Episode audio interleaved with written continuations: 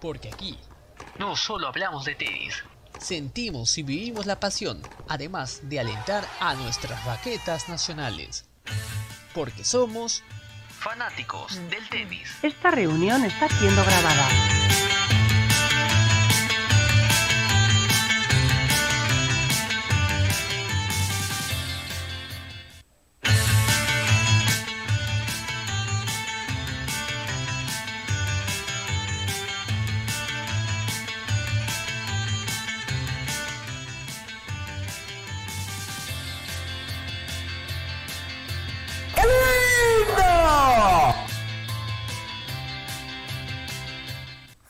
Fanáticos y fanáticas del tenis, ¿qué tal? ¿Cómo andan? Bienvenidos a la edición número 29 de Fanáticos del Tenis, el podcast que vive la pasión del tenis y alienta a nuestros tenistas nacionales. Les saludo a Yersen Ramírez y como siempre estoy acompañado por supuesto eh, con Manuel Cabezas a quien le voy a dar la bienvenida y también con un invitado especial que ya en breve momento vamos a presentar. ¿Qué tal Manuel? ¿Cómo estás? Bienvenido. Hola Yersen, ¿qué tal? Buenas noches a quienes nos están viendo en vivo y bueno, buenos días, buenas tardes, buenas noches a quienes lo vean luego. Bueno, un programa muy especial realmente, llegó el momento decisivo. Empieza en 48 horas aproximadamente la participación de Juan Pablo Varillas en la cual de Roland Garros y justamente es lo que vamos a comentar el día de hoy. Así es. Eh, por supuesto, agradecemos a todos los que están en las redes sociales ya, eh, por supuesto, han comentado. Tenemos una encuesta que ya, ya en breves momentos estamos proyectando en pantalla, pero además tenemos la presencia y el honor realmente de, poder estar aquí con nosotros y le vamos a presentar ya en estos eh, momentos. recordamos que hace unos, unas semanas atrás, o meses atrás, ¿no? cuando vino por primera vez aquí a Fanático del Tenis, y siempre apostó por One Piece, siempre habló bien, siempre destacó sus habilidades y creo que hoy día el tiempo le da la razón, lo más importante. Y como siempre tenemos aquí el gusto y el honor de tener nada menos que al gran Gonzalo Ferreira, que ahora está en Vía Tenis y realmente, bueno, el niño maravilla, como le quieran decir ustedes, ¿no? Realmente es grato tenerlo aquí con nosotros. ¿Qué tal Gonza? ¿Cómo estás? Bienvenido a, Fanático del Tenis.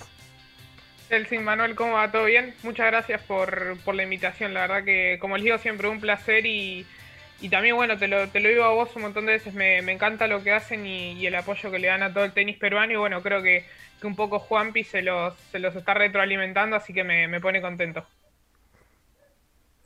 Sí, así es. Eh, dale, Manuel. Correcto, Gonzalo. Yo, yo recuerdo en el mes, hace unos meses, cuando estés viendo un calentamiento de Juan Pablo Varillas destacando su derecha y fue realmente premonitorio porque ese partido fue el quiebre de Juan Pablo Varillas para toda esta buena racha que la mantiene hasta ahora.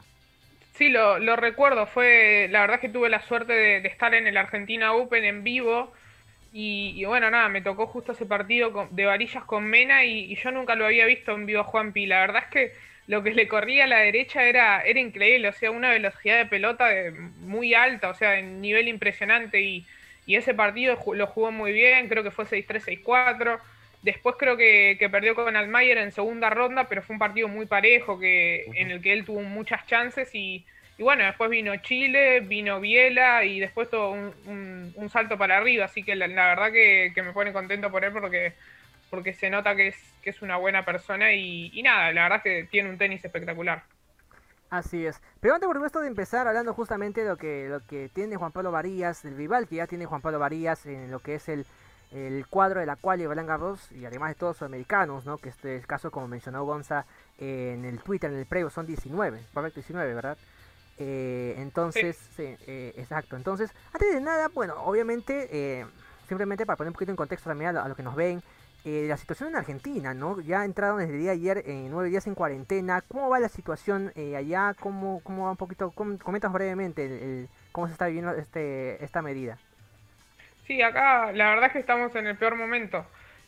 obviamente con, con, que también está llegando el invierno y eso empeora todo, pero estábamos rondando los, los 30, 35 mil casos que quizás para algún otros países no es tanto, pero para nosotros nunca, nunca habíamos llegado en esa cifra y sí, desde ayer Estamos en, cuarentena en fase 1, nueve días. Obviamente solo pueden salir los, los esenciales. Ya hace más de dos semanas que estamos con toque de queda a partir de, las 8 de la noche. Así que eh, nada, estamos acá. La verdad es que un poco se sufre, pero, pero es lo que, lo que se puede hacer. Nadie, nadie tiene la fórmula, nadie tiene nada. Pero bueno, sí, está bastante complicada la, la situación acá. Lo bueno es que estamos, estamos fabricando vacunas, que, que eso es un dato importante, pero, pero nada, eh, está, está difícil la verdad.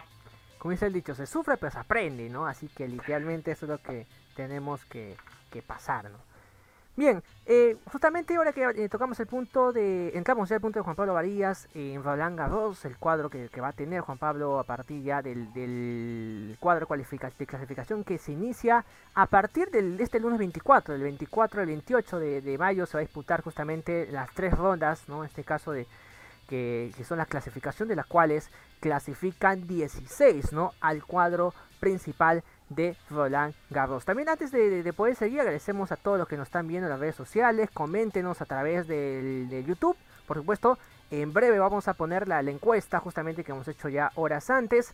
Y bien, en este caso, Juan Pablo Varillas enfrenta para nada menos que en primera ronda al, al austriaco Sebastián Hoffner, 171 del ATP y que alguna vez fue 126 del ATP. Pero además tiene un cuadro en donde eh, en el mejor de los casos puede enfrentarse, ¿no? Puede tocarle Jeff Lazo, no puede tocarle el argentino Juan Manuel Sedúndolo. Eh, en este caso, en primer lugar, para aterrizar eh, lo que vamos a comentar en estos momentos, el, el, Juan, el, el, éxito que Juan Pablo Varías pueda llegar a, al cuadro principal de Roland Garros, ¿pasa por el buen presente de su juego o, o, pasa básicamente por los rivales que pueda tener en este, en este, en este cuadro de clasificación? Bueno, como puse, pusimos en el Twitter, este es una especie de mini torneo, ¿no? De ocho jugadores, donde pues el que gane va a tener la ansiada clasificación al cuadro principal. Así que considero que va a depender mucho de, lo que ocurra partido a partido, ¿no? Creo que los dos favoritos claramente son Juan Pablo Varías y Juan Manuel Cerundolo, pero a su vez también tienen poca experiencia, ¿no? En, en, en temas de cuales. Así que va a depender mucho, creo, de los partidos previos antes que se enfrenten en la ronda final, asumiendo que claramente ellos van a superar a sus oponentes. Y yo creo, un poco coincido con, con lo que dice Manuel, creo que, sin dudas ellos dos son en esta llave los candidatos. Estoy seguro también, como, como les decía fuera del aire, que no creo que se quieran enfrentar. Eh, ya vinieron de, una previa en Córdoba, después otro enfrentamiento en Zagreb. Creo que que igualmente sería un lindo partido, pero, pero obviamente eh, más allá de eso creo que, que si bien tienen rivales complicados en, en, el camino, en el proceso hasta llegar a la tercera ronda, creo que es un cuadro dentro de lo que se podía esperar accesible y, y que con el rendimiento que están teniendo ambos eh, los veo candidatos, así que creo que, que, se puede dar ese partido sin duda. Exacto, y para profundizar un poquito más en el tema de los rivales de, de Pablo Varías y ya posteriormente también iremos comentando de demás sudamericanos, eh, como mencionaba, Sebastián Hoffner ya estuvo 126 en la ATP. Y además de ello, ¿no? los resultados, o mejor dicho, lo más destacado que ha tenido este, el, austriaco, ¿no? Ha sido eh, llegar a la final, ¿no? Perdiendo ante Tomás Machac, la final de Nord Sultán, donde perdió 6-4, 4-6 y 4-6. Eh, como lo más resaltante, ¿no? Eh, el primer duelo ante Sebastián Hoffner, si bien es cierto, como mencionaba también Gonzalo de cámaras, es, es clave. Eh, ¿Cuál es la expectativa que tienen al respecto de, este primer partido? En principio, eh, te diría que si lo vemos en cuanto a juegos, ¿no? Juegos en arcilla, pues claramente hay una superioridad en el año de Juan Pablo Varías. Juan Pablo Varías tiene un récord de 22-8. En cambio, Offner tiene un récord de 3-6, ¿no? Solamente tres victorias en arcilla. Lo que sí, de una de sus tres victorias fue ante el colombiano Galán, ¿no? Número 114 en el mundo. Ha sido realmente su mejor victoria que ha tenido en este año.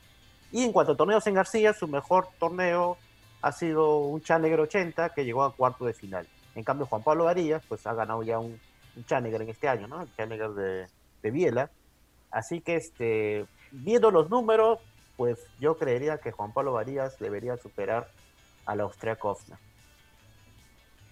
Sí, a ver, yo creo que, que, si bien es verdad lo que, lo que dice Manuel, la, la experiencia de Juanpi este año y, y, el gran rendimiento es, o sea, es bastante superior a Offner, creo que un poco lo, lo puede emparejar el tema de que, de que el austríaco tiene más experiencia en este tipo de torneos. Recuerdo la quali de él de Wimbledon hace un par de años, que llegó a tercera ronda, o sea, si bien es diferente superficie, eh, creo que eso también puede pesar y sobre todo en un primer partido lo, lo, imagino, la verdad es que Juanpi puede entrar nervioso, puede entrar con un, con un poco de presión, también es el candidato.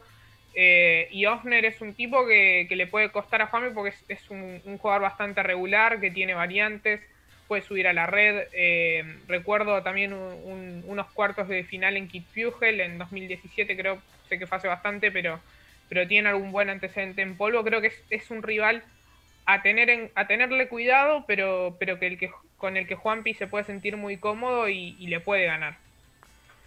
Así es, aparte de lo que mencionaba Juan Manuel, bueno, tanto Manuel como Gonzalo, como Gonzalo, es el tema de, eh, en primer lugar, los antecedentes ante sudamericanos. Va 0-2 en sus antecedentes sudamericanos, ¿no? Eh, justamente lo mencionaba Daniel Galán, ¿no? En este caso, ¿no? Le ganó, eh, le ganó 7-5, 3-6 y 6-4 en Belgrado, efectivamente. Y también eh, Colarini también le ganó este, este año, ¿no? En Split, ¿no? El, le ganó Colarini 6-4 y 6-4. Así que ante sudamericanos, por lo menos, no viene nada bien.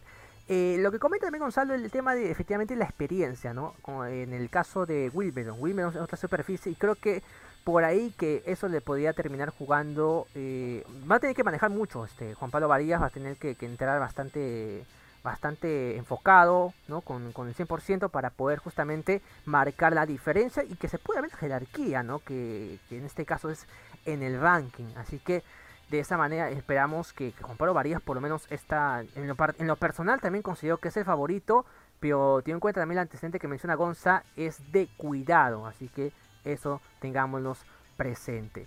Ese es por el lado de lo que es la primera ronda no porque luego Juan Pablo Varillas si obviamente el resultado es favorable a él estaría avanzando no en el cuadro de eh, Roland Garros pero antes vamos con comentarios. Eh, nos comenta Julio César Calixto Moreno. Gracias, Julio César, por engancharte aquí a fanáticos del tenis. Quiero que clasifique Juanpi, pero según me parece que clasificaría en esa llave, ¿no? ya, ya de por sí la gente está considerando, ¿no? Favoritos también a, a Juan Manuel, así que ahí la, situación bastante, eh, bastante fuerte.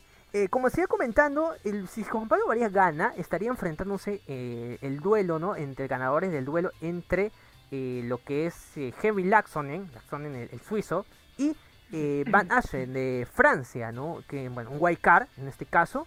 en teoría parecería que, bueno, Laxonen es el favorito y que si ganase podría enfrentarse al otro favorito que sería Varillas. Laxonen, el antecedente de Henrik Laxonen fue en la Copa Davis del año pasado, que perdió en tres sets ante Perú. Eh, ¿Cómo ven ahora la situación en caso Juan Pablo Varillas pueda pasar a la siguiente fase y, de no haber ningún contratiempo enfrentarse al suizo Laxonen? Bueno, en el caso de nuestro conocido Laxonen, porque bueno, le estuvimos, haciendo seguimiento, pues, ¿no? Antes de la eliminatoria de la Copa Davis el año pasado, pues no anda en buen momento, ¿no? Eh, si bien ha sido top 100 en, hace un par de años, actualmente está en el puesto 150 en, en en lo que es la carrera del ATP, ¿no? que quizás nos da quizás una, una, mejor señal ¿no? de cómo va en el año, ya que pues el ranking está un poco distorsionado, está 145, ¿no? claramente muy por debajo de Juan Pablo Varías, que está en el puesto 73 ¿no? en la carrera. Y en, en, y en su rendimiento en Clay, en Arcilla, pues no ha ido tampoco muy bien, está 4-8, ¿no? 4 victorias, 8 derrotas, aunque sí tiene una, una victoria con Gerasimov, top 100, bueno, número 78 en el mundo, que ha sido su mejor victoria en el año, pero igual, no ha sido un buen rendimiento en arcilla, ¿no? Claramente el suizo no, no es su, su profesión preferida, prefiere jugar en, en, cancha dura.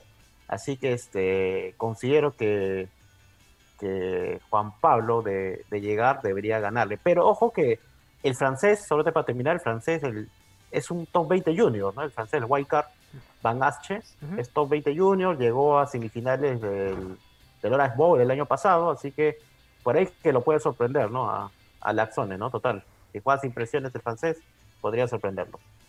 Sí, yo la, la, verdad es que el francés no es uno de los pocos juniors que no, no lo tengo muy visto, sé que es categoría 2004, o sea, es muy joven, eh, tiene entre 16 y 17 años, no sé si habrá cumplido, pero pero creo que, que le puede, o sea, si, Juan, si Juan Pablo pasa, el, pasa la primera ronda, creo que, que ya con, con después de venir con confianza por un triunfo en en una posible segunda ronda, creo que ya eso le, le va a dar más, más tranquilidad y, y es un rival que, que, le puede sentar cómodo, es un jugador de cemento, hablando de Laxonen obviamente, es un jugador que, que, no le gusta mucho el polo ladrillo, que Juan Pablo lo conoce, que incluso creo que, que Juanpi le ganó en, en la, o sea, le ganó la Copa Davis, que era un momento que él no venía del todo bien, eh, más allá del buen 2019 que tuvo, el gran 2019. Creo que es un rival que le, que le va a venir bien, cómodo, ya va a venir, vendría con, con, una, con la confianza de haber ganado un partido, así que creo que, que es un rival que le puede venir bien, ni hablar de, del joven francés que,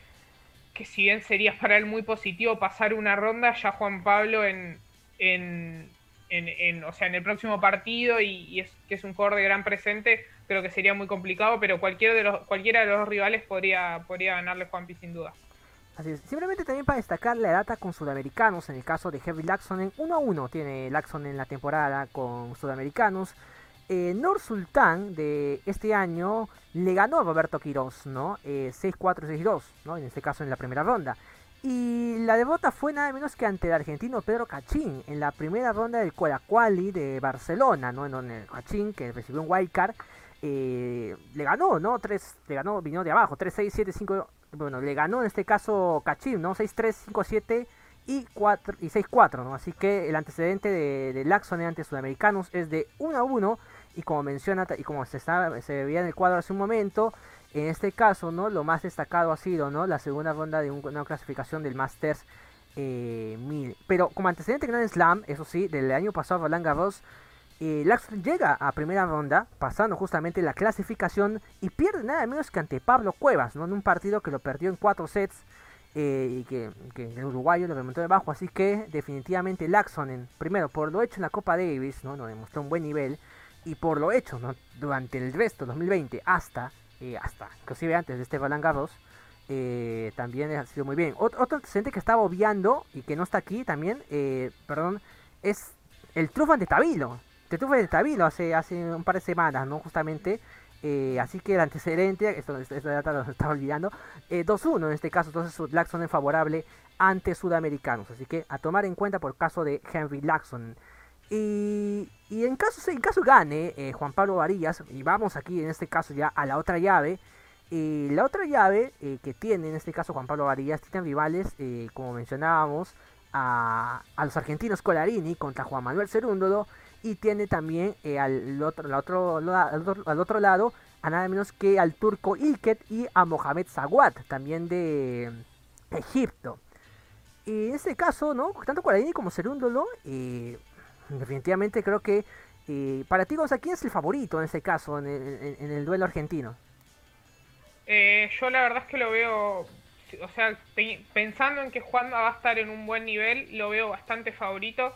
Creo que el nivel de tenis puede ser parejo, pero, pero en lo que es lo mental y en la presión que creo que puede tener Colarini por, por esa experiencia y porque la verdad es que nunca le fue dentro de todo bien en, en las cuales de los Grand Slams, tiene una sola tercera ronda creo que eso le puede pesar un poco en la cabeza. Recuerdo el año pasado que él venía muy bien en, Challengers eh, y llegó a la primera ronda y perdió, recuerdo con Popco, que no es un jugador de polvo de ladrillo, perdió 6-2, 6-1.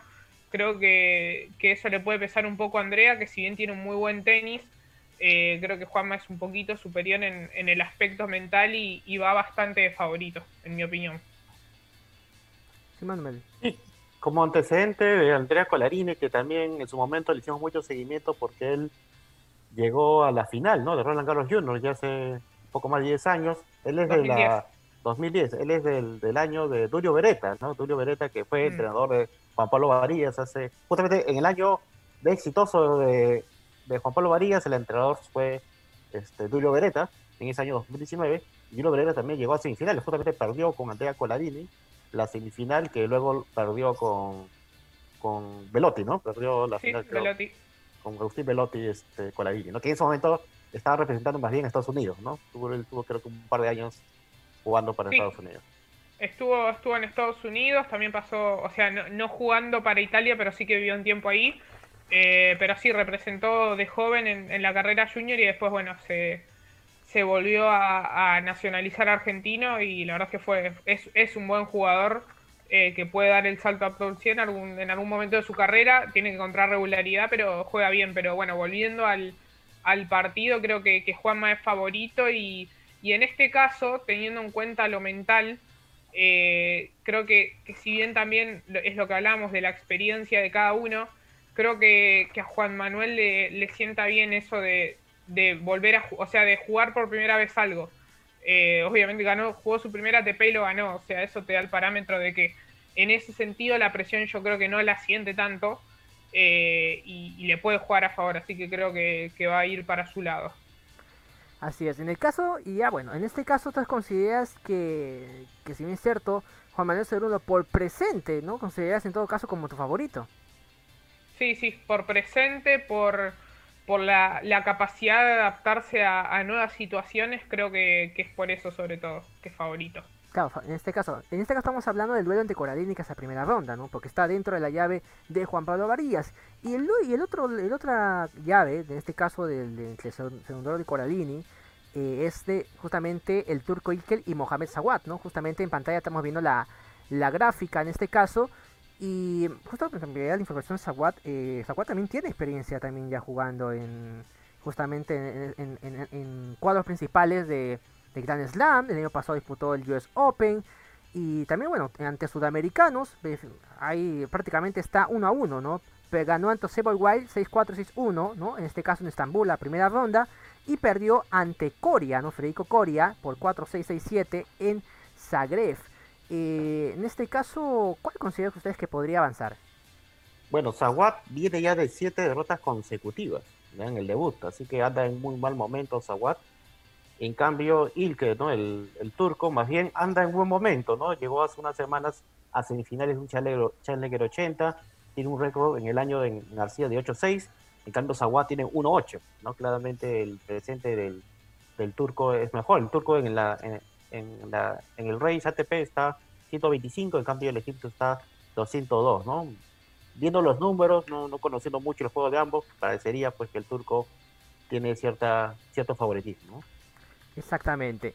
Y además de ello, bueno, en este caso, la, otra llave donde está Juan Pablo Varías, ¿no? Y que tenemos como favoritos, ¿no? Tanto al Tuco Ikel como, como Juan Manuel Segundo, eh, yo también me inclinaría por presente también que Ikel, pero no descarto que Zaval pueda dar alguna sorpresa. Si es cierto, no es su favorito, no su superficie de frente tan eh, favorita, pero por lo menos podría volverse el protagonismo. En todo caso, en este caso, ya considerando los favoritos, tanto eh, Juan Manuel Sedonado como, como Ikel, creo que aquí todos estamos de acuerdo que el argentino podría tranquilamente este, pasar la, la, segunda ronda y enfrentarse y de ser favorable para nuestros intereses a Juan Pablo Varillas. Sí, sí, yo creo que, que Ilkel ahí es el, claro favorito. El turco juega bien, tiene, tiene bastantes irregularidades, pero, pero tiene un juego muy explosivo. Yo recuerdo haberlo visto bastante en, los Challengers de, Antalya que se jugaron a principio de año. Eh, que si no me equivoco, él le ganó a. O sea, le ganó a Tommy Echeverry, eh, pero creo que le ganó otro argentino más, que ahora no, no me acuerdo. Pero llegó a semis ahí también. O sea, jugó bastante bien e, ese, esos torneos de local y y tiene un juego que se adapta bien al polvo de ladrillo, tiene un buen revés con, con Slice. Eh, es un rival difícil, pero, pero para una segunda ronda de quali mucho, mucho menos que eso no, no puedes esperar. Así que creo que si se hace partido contra, contra Juan Manuel o incluso creo que contra Colarini, si le llega a ganar, creo que, que cualquiera de los dos argentinos sería favorito, pero, pero tomando a Juanma más que, más que nada sí. Eh, sería el favorito y se podría dar esa tercera ronda contra, contra Varillas. Exactamente. Y antes de continuar brevemente, vamos con los comentarios del el chat. Comenta Roger Chan, eh, Sánchez, justamente yendo al punto, ¿no? En que eventualmente se enfrentarían tanto Juan Pablo Varillas como Juan Manuel Sonúndolo, los dos justamente preclasificados. ¿Cuál es la posibilidad que Juan Pablo Varillas ingrese como lucky loser? Bueno, este, va a depender mucho de los retiros que hay esta semana, ¿no? El cuadro principal, hoy día se retiró el japonés, pero como todavía no, no se jugaba el, cuadro de la quali, fue reemplazado por un alterno, ¿no? El, tema sería que, haya retiros, luego ya iniciado la quali en el cuadro principal y ahí sí da la oportunidad a un lucky loser, ¿no? Pero bueno, no es nada seguro, ¿no? Incluso ya, ya el tema del ranking ya no es condicionante, ¿no? Para darte prioridad en, para entrar como lucky loser, hay un sorteo tal cual, ¿no? Para, para el ingreso, ¿no? Sí, sí, eh, lo que se hace es, bueno, como mañana recién empieza la quali, eh, todos los que se bajen antes de, que arranque la, clasificación, como decís, entran como alternativos al cuadro principal. Una vez que arranca la quali, sí cada, cada baja del, del main draw es, es, un lucky loser asegurado. Eh, se sortea entre los, creo que si no me equivoco, es entre los cuatro mejores por ranking que hayan perdido en la última ronda de quali. O sea, para vos tener una posibilidad de entrar como Lucky Loser tenés que haber perdido en, la última ronda de quali, cosa que creo que, que tanto hablando de, Juanma como, como Varilla se puede dar de, entrar en el sorteo si, si es que alguno de los dos pierde en tercera ronda. Eh, pero obviamente necesita alguna baja y, bueno, creo que como preclasificó 16, Juanpi podría, podría tener esa posibilidad, pero bueno, necesita bajas y, y que los jugadores que están arriba de él en la preclasificación de la cual y pierdan lo antes posible para él poder entrar al sorteo. Exactamente. Y nos metemos en este caso ya eh, más ya a profundidad justamente a lo que es el duelo o al eventual duelo, ¿no? Si es que todo sale eh, favorable para ambos, ¿no? Eh, pues cursen en este caso ya en la ronda final de clasificación. El último antecedente de, entre ambos ha sido justamente reciente, con triunfo favorable nada menos que para, eh, para Juan Pablo Varillas. Todo esto debido al vestido de Juan Manuel eh, Pero aún así, creo que estamos ante un parejo escenario, ¿no? Porque Juan Manuel tiene lo suyo, que es, ¿no? Sus, golpea muy bien de, de, fondo derecha, hace mucho daño. Y Juan Pablo Varillas, conocemos bien que con el revés y con el saque, eh, hace daño. Eh, ¿Cuál sería en este caso la lectura que podrían dar ante este eventual eh, encuentro que se podría dar en tercera ronda? Bueno, un poco como publicamos en, en nuestra cuenta del Twitter, si bien hay dos antecedentes muy recientes, pues ambos son relativos, ¿no? El, último claramente porque se retiró Juan Manuel Cerundolo, así que no se pudo medir realmente cómo, cómo, cómo, cómo estuvieron los dos, ¿no? En, ese juego. Y en el partido anterior, en el, eh, justamente en la quali, ¿no? Del ATP Córdoba, este, fue un partido bastante disputado, ¿no? Me acuerdo que lo estuvimos viendo ahí vía streaming. El primer set lo ganó 7 a 6 Juan Manuel Cerundolo, pero estuvo ahí cerca, realmente Juan Pablo Varía. Yo creo que, si bien luego ganó el segundo set 6-3 Juan Manuel, yo considero, como suele ocurrir muchas veces, ¿no? que si el primer se lo ganaba Juan Pablo Varías, posiblemente hubiese tenido varias opciones y quizás Juan Manuel Segundo hubiese tenido este presente, ¿no? Este presente, eh, porque luego, luego ganó el, campeonato, ¿no? O sea, como un partido te puede cambiar realmente eh, el hecho, lo que ocurrió después, ¿no? Entonces, este, ese, ese partido en la ATP Coro fue muy parejo en realidad entre los dos, ¿no? Ya un poco Juan Pablo Varías ya en el segundo set bajó un poco la guardia, pero este, considero que Considero que Juan Pablo Varillas, demostrando ese gran nivel en muchos de los partidos, yo diría, como mencioné en el programa anterior, el mejor set de Juan Pablo en esta gira europea ha sido el primer set con Sebastián Baez, donde le ganó. Jugó realmente muy bien Juan Pablo Varillas. ¿no? Y además, pudo haber ganado el partido. Ya creo que hemos desmenuzado bastante el partido. Es un partido que ha dejado bastante cola. Sí, ¿no? pero, tal cual. Sí, pero este, jugó un gran primer set. Si juega así, yo creo que puede, puede, puede, el, el resultado es incierto realmente. Sí, como vos, eh, yo la verdad es que, a mí de los de los jóvenes argentinos, Juan Manuel es el que más me gusta y, y antes del sorteo decía que quería que no le toque ni Varillas ni, ni Alcaraz, pero bueno, le y obviamente tampoco quería que juegue contra su hermano, pero, pero bueno, le tocó Juanpi y, y justamente te iba a marcar eso, el partido de Córdoba fue, fue muy parejo ese primer set, antes de, de que se defina ese tiebreak que fue bastante largo, ambos tuvieron que salvar un par de set points y, creo que, fue un punto de inflexión, te diría que en su carrera, para Juan Manuel en ese partido contra Varillas, porque no le ganaba un top 200 hacía bastante. Eh, y bueno, creo que, la confianza que le dio ese partido le sirvió para dar el salto de calidad que, dio hasta ahora, que subió 200 posiciones en, el ranking en cuatro meses. Eh, yo creo que, cada, que cada una en ese partido, si es que se daba, tener que, que imponer su juego, porque porque se basan básicamente en, o sea, en dominar el partido, cada uno a su forma. Creo que Juan, Juan Manuel va a tener que jugar pelotas altas, molestarlo por, por el lado de, del revés, por, porque la derecha cruzada alta creo que le puede molestar a, a Juanpi y, y para, para, el peruano creo que la clave va a estar en jugar mucho con el primer saque, porque para no darle a, Juan Manuel desde la evolución la chance de, de empezar a manejar el punto, de, de correrlo para para los costados y, va a tener que imponer, eh, yo creo que la clave puede ser su saque y su derecha, de, no darle ritmo a Juan Manuel y que, él siempre tenga que estar a la defensiva. Y porque, a ver, yo creo que Juan Manuel es, un muy buen jugador en defensa, pero no puede jugar todo el partido así porque no lo, terminan desbordando, la potencia de varillas lo, puede desbordar y creo que, que si Juan Pablo logra justamente eso puede tener muchas chances, pero, pero como dice Manuel, es pronóstico muy reservado. Sí, definitivamente va a ser muy parejo.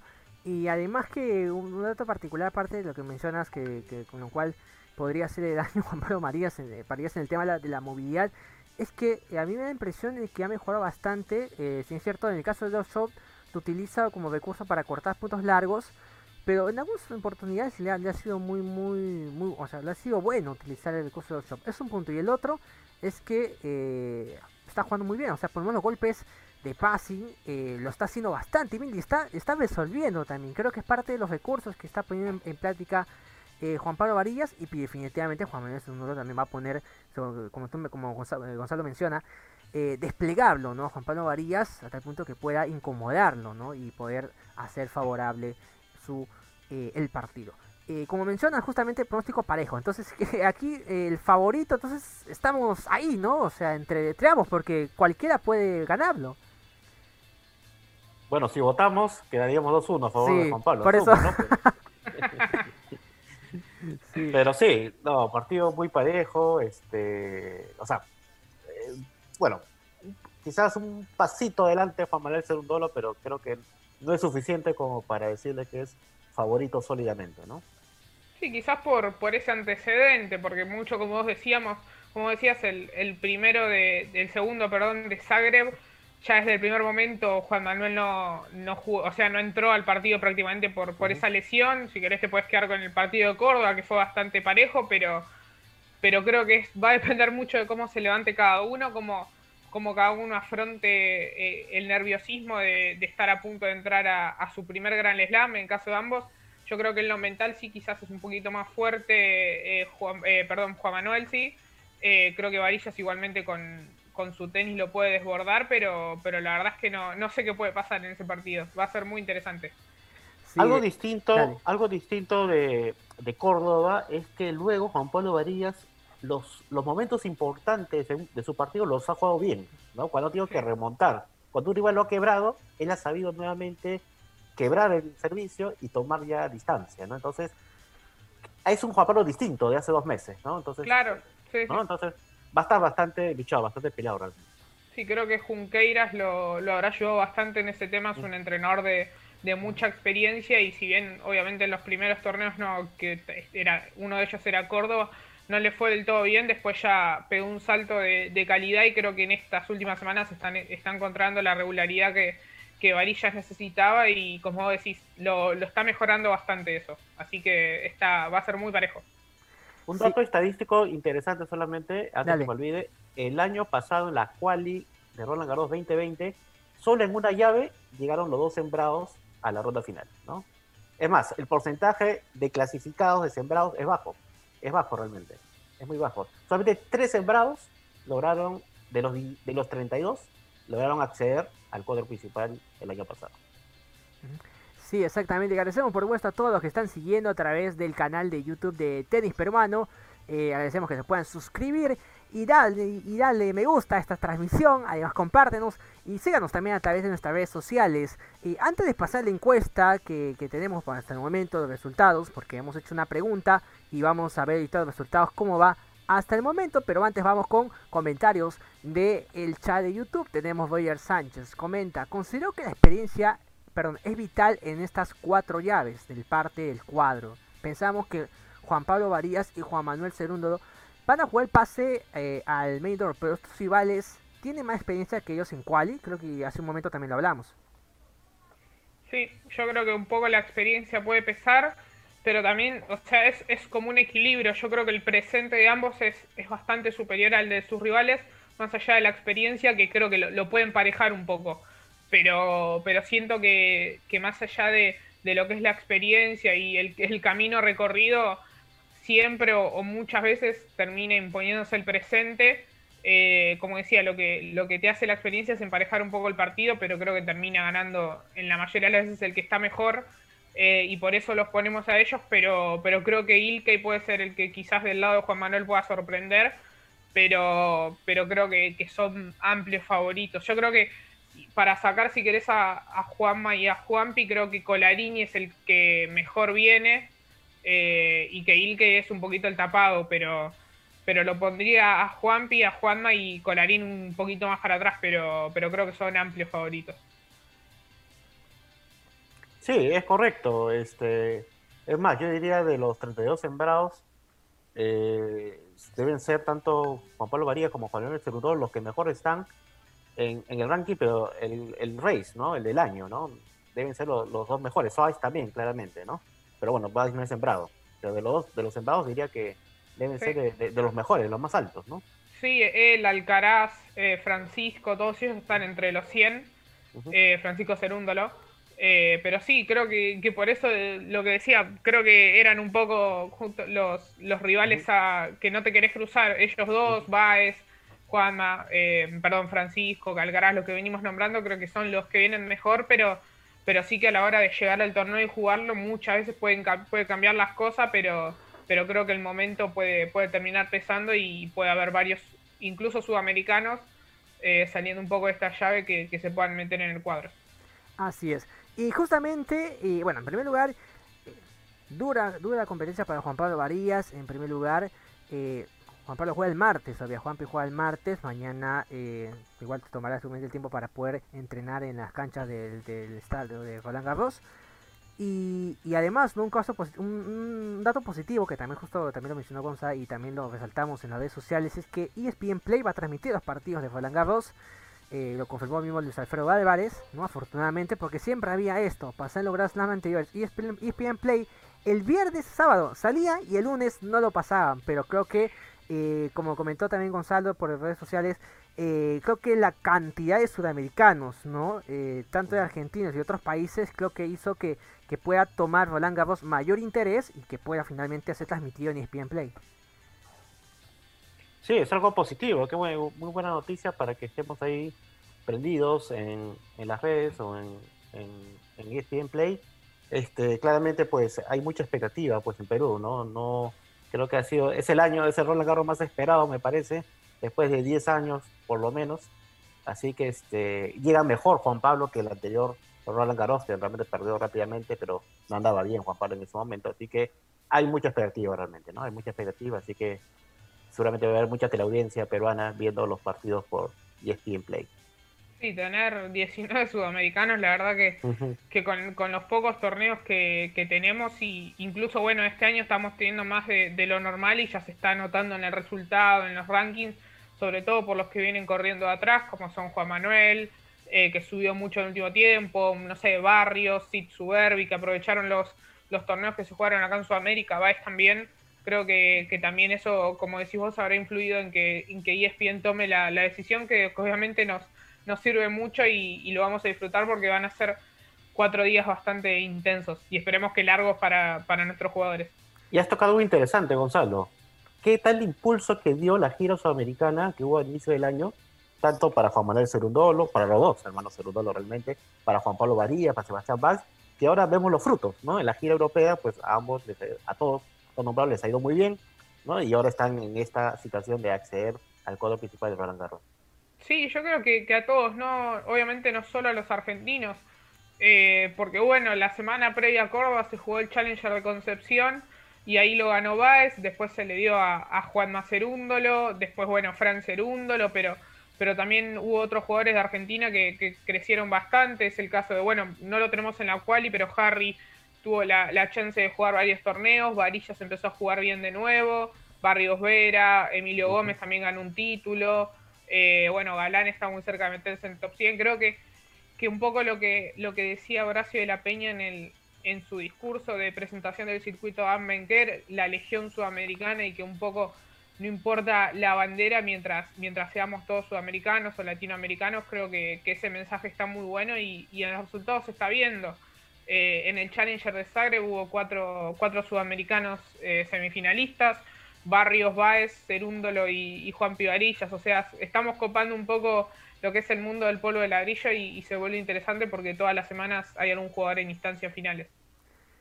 Eh, así es, es un punto muy muy importante. Y también vamos a, tocar un dato curioso, ya que hablamos de peruanos en Roland Garros. Hay un dato curioso que les voy a compartir con ustedes y con todos los que nos están viendo y escuchando.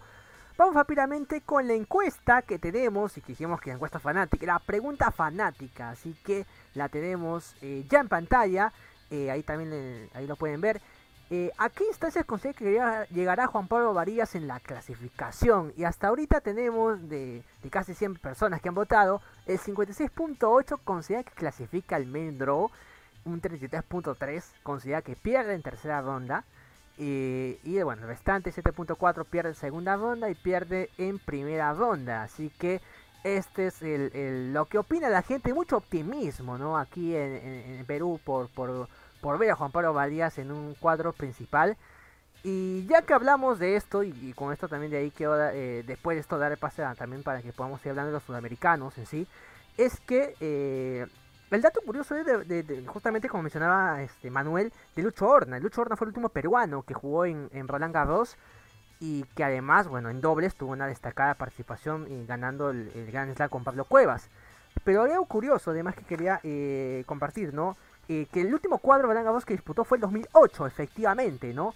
Eh, como dato, curioso, ingresó como Lucky Loser. ¿Qué significa? Que fue el último también, o sea, antes de Juan Pablo el año pasado, de disputar la clasificación de Roland Garros, ¿no? Perdió su último partido, jugó como Lucky Loser y enfrentaría al alguien también de la quali, ¿no? El estadounidense Jenkins, que lo venció en 4 sets, 6-4, 5-7, 6-3 y 6-0. Y en segunda ronda enfrentaba nada menos que a Gael Monfils, que por cierto era el segundo, el segundo duelo entre ambos. Se habían enfrentado dos años antes en Australia, con triunfo para Lucho Horna, y, en esta oportunidad Monfils lo ganó 7-6, 7-5 en el tiebreak, 6-4 y 7-5. Lo curioso es que Gael Monfils en esta edición, ¿no? Y que estos días Gael Monfils no ha sido, ha sido justamente, no, no podido ver, ¿no? El challenge con Federer, pierde justamente ante Federer en semifinales, ¿no? En, cuatro sets, ¿no? Federer que luego llega a la final, eh, como dato curioso. Y eso no es todo. Su entrenador, su actual entrenador de, Juan Pablo Valle, Diego Junqueira, también estuvo en ese cuadro, ¿no? Y, perdió, bueno, ganó a, Marani, a Manarino, un jovencito de Manarino en Francia, por 6-1, 6-2, 6-2. Y en la siguiente ronda gana, ah, pierde, mejor dicho, ante Iván Lubicic, ¿no? Por 6-3, 6-4, 6-2. Y a su vez pierde eh, ante Gaimon Fields, ¿no? En octavos de final contra eh, el, francés. Así que ese es el último antecedente de, eh, de peruanos, de caso Lucho Horna, ¿no? Que jugó el Roland Garros en un 2008 muy récord. ¿Recordabas esto, Manuel? Este, este, este cuadro de, de Roland Garros, que fue el último. Eh, no, no recordaba estos resultados, pero bueno, de hecho el recuerdo es el triunfo que tuvo en, ronda 1, en la primera ronda ante Federer, ¿no? Lucho Horna que le ganó en el debut, en el debut de Roland Garros con Roger Federer, que solamente era el número 3 del mundo, y que ha sido la única vez que Roger Federer ha perdido en primera ronda en Grand Slam, ¿no? Ese, ese, honor ese lo tiene Lucho Horna, ¿no? Eh, de haberle ganado a Roger en el debut, ¿no? En Roland Garros. Así es. Sí, sí, sí, sí, Gonzalo. No, sí, eh, recuerdo una anécdota que contó Lucho Horna que, que, bueno, para los que no saben, ahora está en las transmisiones de ESPN y que un poco le, le, molestaba ese que lo, que lo recuerden eh, por ese partido con Federer, porque que después en, segunda ronda tuvo una muy buena chance y, terminó perdiendo, como que se quedó con, con la espina, pero bueno, sin dudas que, que ese fue un triunfo histórico para, para todo el tenis sudamericano, sobre todo obviamente para Perú, pero creo que, fue un punto de inflexión eh, también en la carrera de Federer, porque después ganó Wimbledon, o sea, y, fue su única vez que, perdió en primera ronda de Grand Slam, así que un, dato muy, muy interesante, y, también todo ese círculo entre Varillas, Monfils, Federer, Ljubicic, interesante, y creo que, nada, más allá de, lo que venimos hablando y de que de que yo creo que, Juan Manuel puede, puede meterse en, el cuadro principal, es, una muy buena chance para Varillas y también ojalá que, que se le pueda dar en algún momento, sea acá en Wimbledon, que sé que él también tiene, tiene ganas de jugarlo. Sí, así es. Antes de seguir, vamos con comentarios. Georginto, gracias por, por conectarte, ya esperábamos tu comentario. Buenas noches amigos, toda, la, toda cual en Grand Slam no hay favoritos y todos dejan la piel. Pueden haber sorpresas y excepciones. Se puede teorizar por ranking, pero hay que ir paso a paso. La parte física y mental será determinante, comenta George Shinto es justamente lo que comentaba, ¿no? Solamente tres sembrados en el La grabación se ha detenido. Lograron entrar a la quali, al cuadro principal, ¿no? Esta reunión está siendo grabada.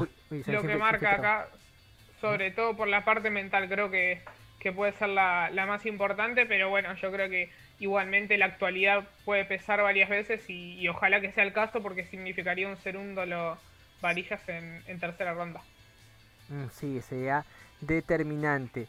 Y por supuesto, además, todo lo que nos están viendo, agradecer, podemos poder seguirnos a través de las redes sociales, a través del canal de YouTube. Suscríbanse al canal de YouTube que vamos a tener mucho más eh, para ustedes y activen la campanita de notificaciones y también en Spotify. Para los que escuchan Spotify, también síganos a través de Tenis Peruano. Y por supuesto también eh, hablando de los sudamericanos, y cuando antes vamos con los sudamericanos, vamos con otro comentario de Jorge Alanguri, comenta, ¿qué tal tan chance le dan a Colarini contra Juan Manuel? No, viene y bien y tiene más experiencia, creo que lo hablamos hace un momento, ¿no? Sobre Colarini, y bueno, sobre el duelo en sí.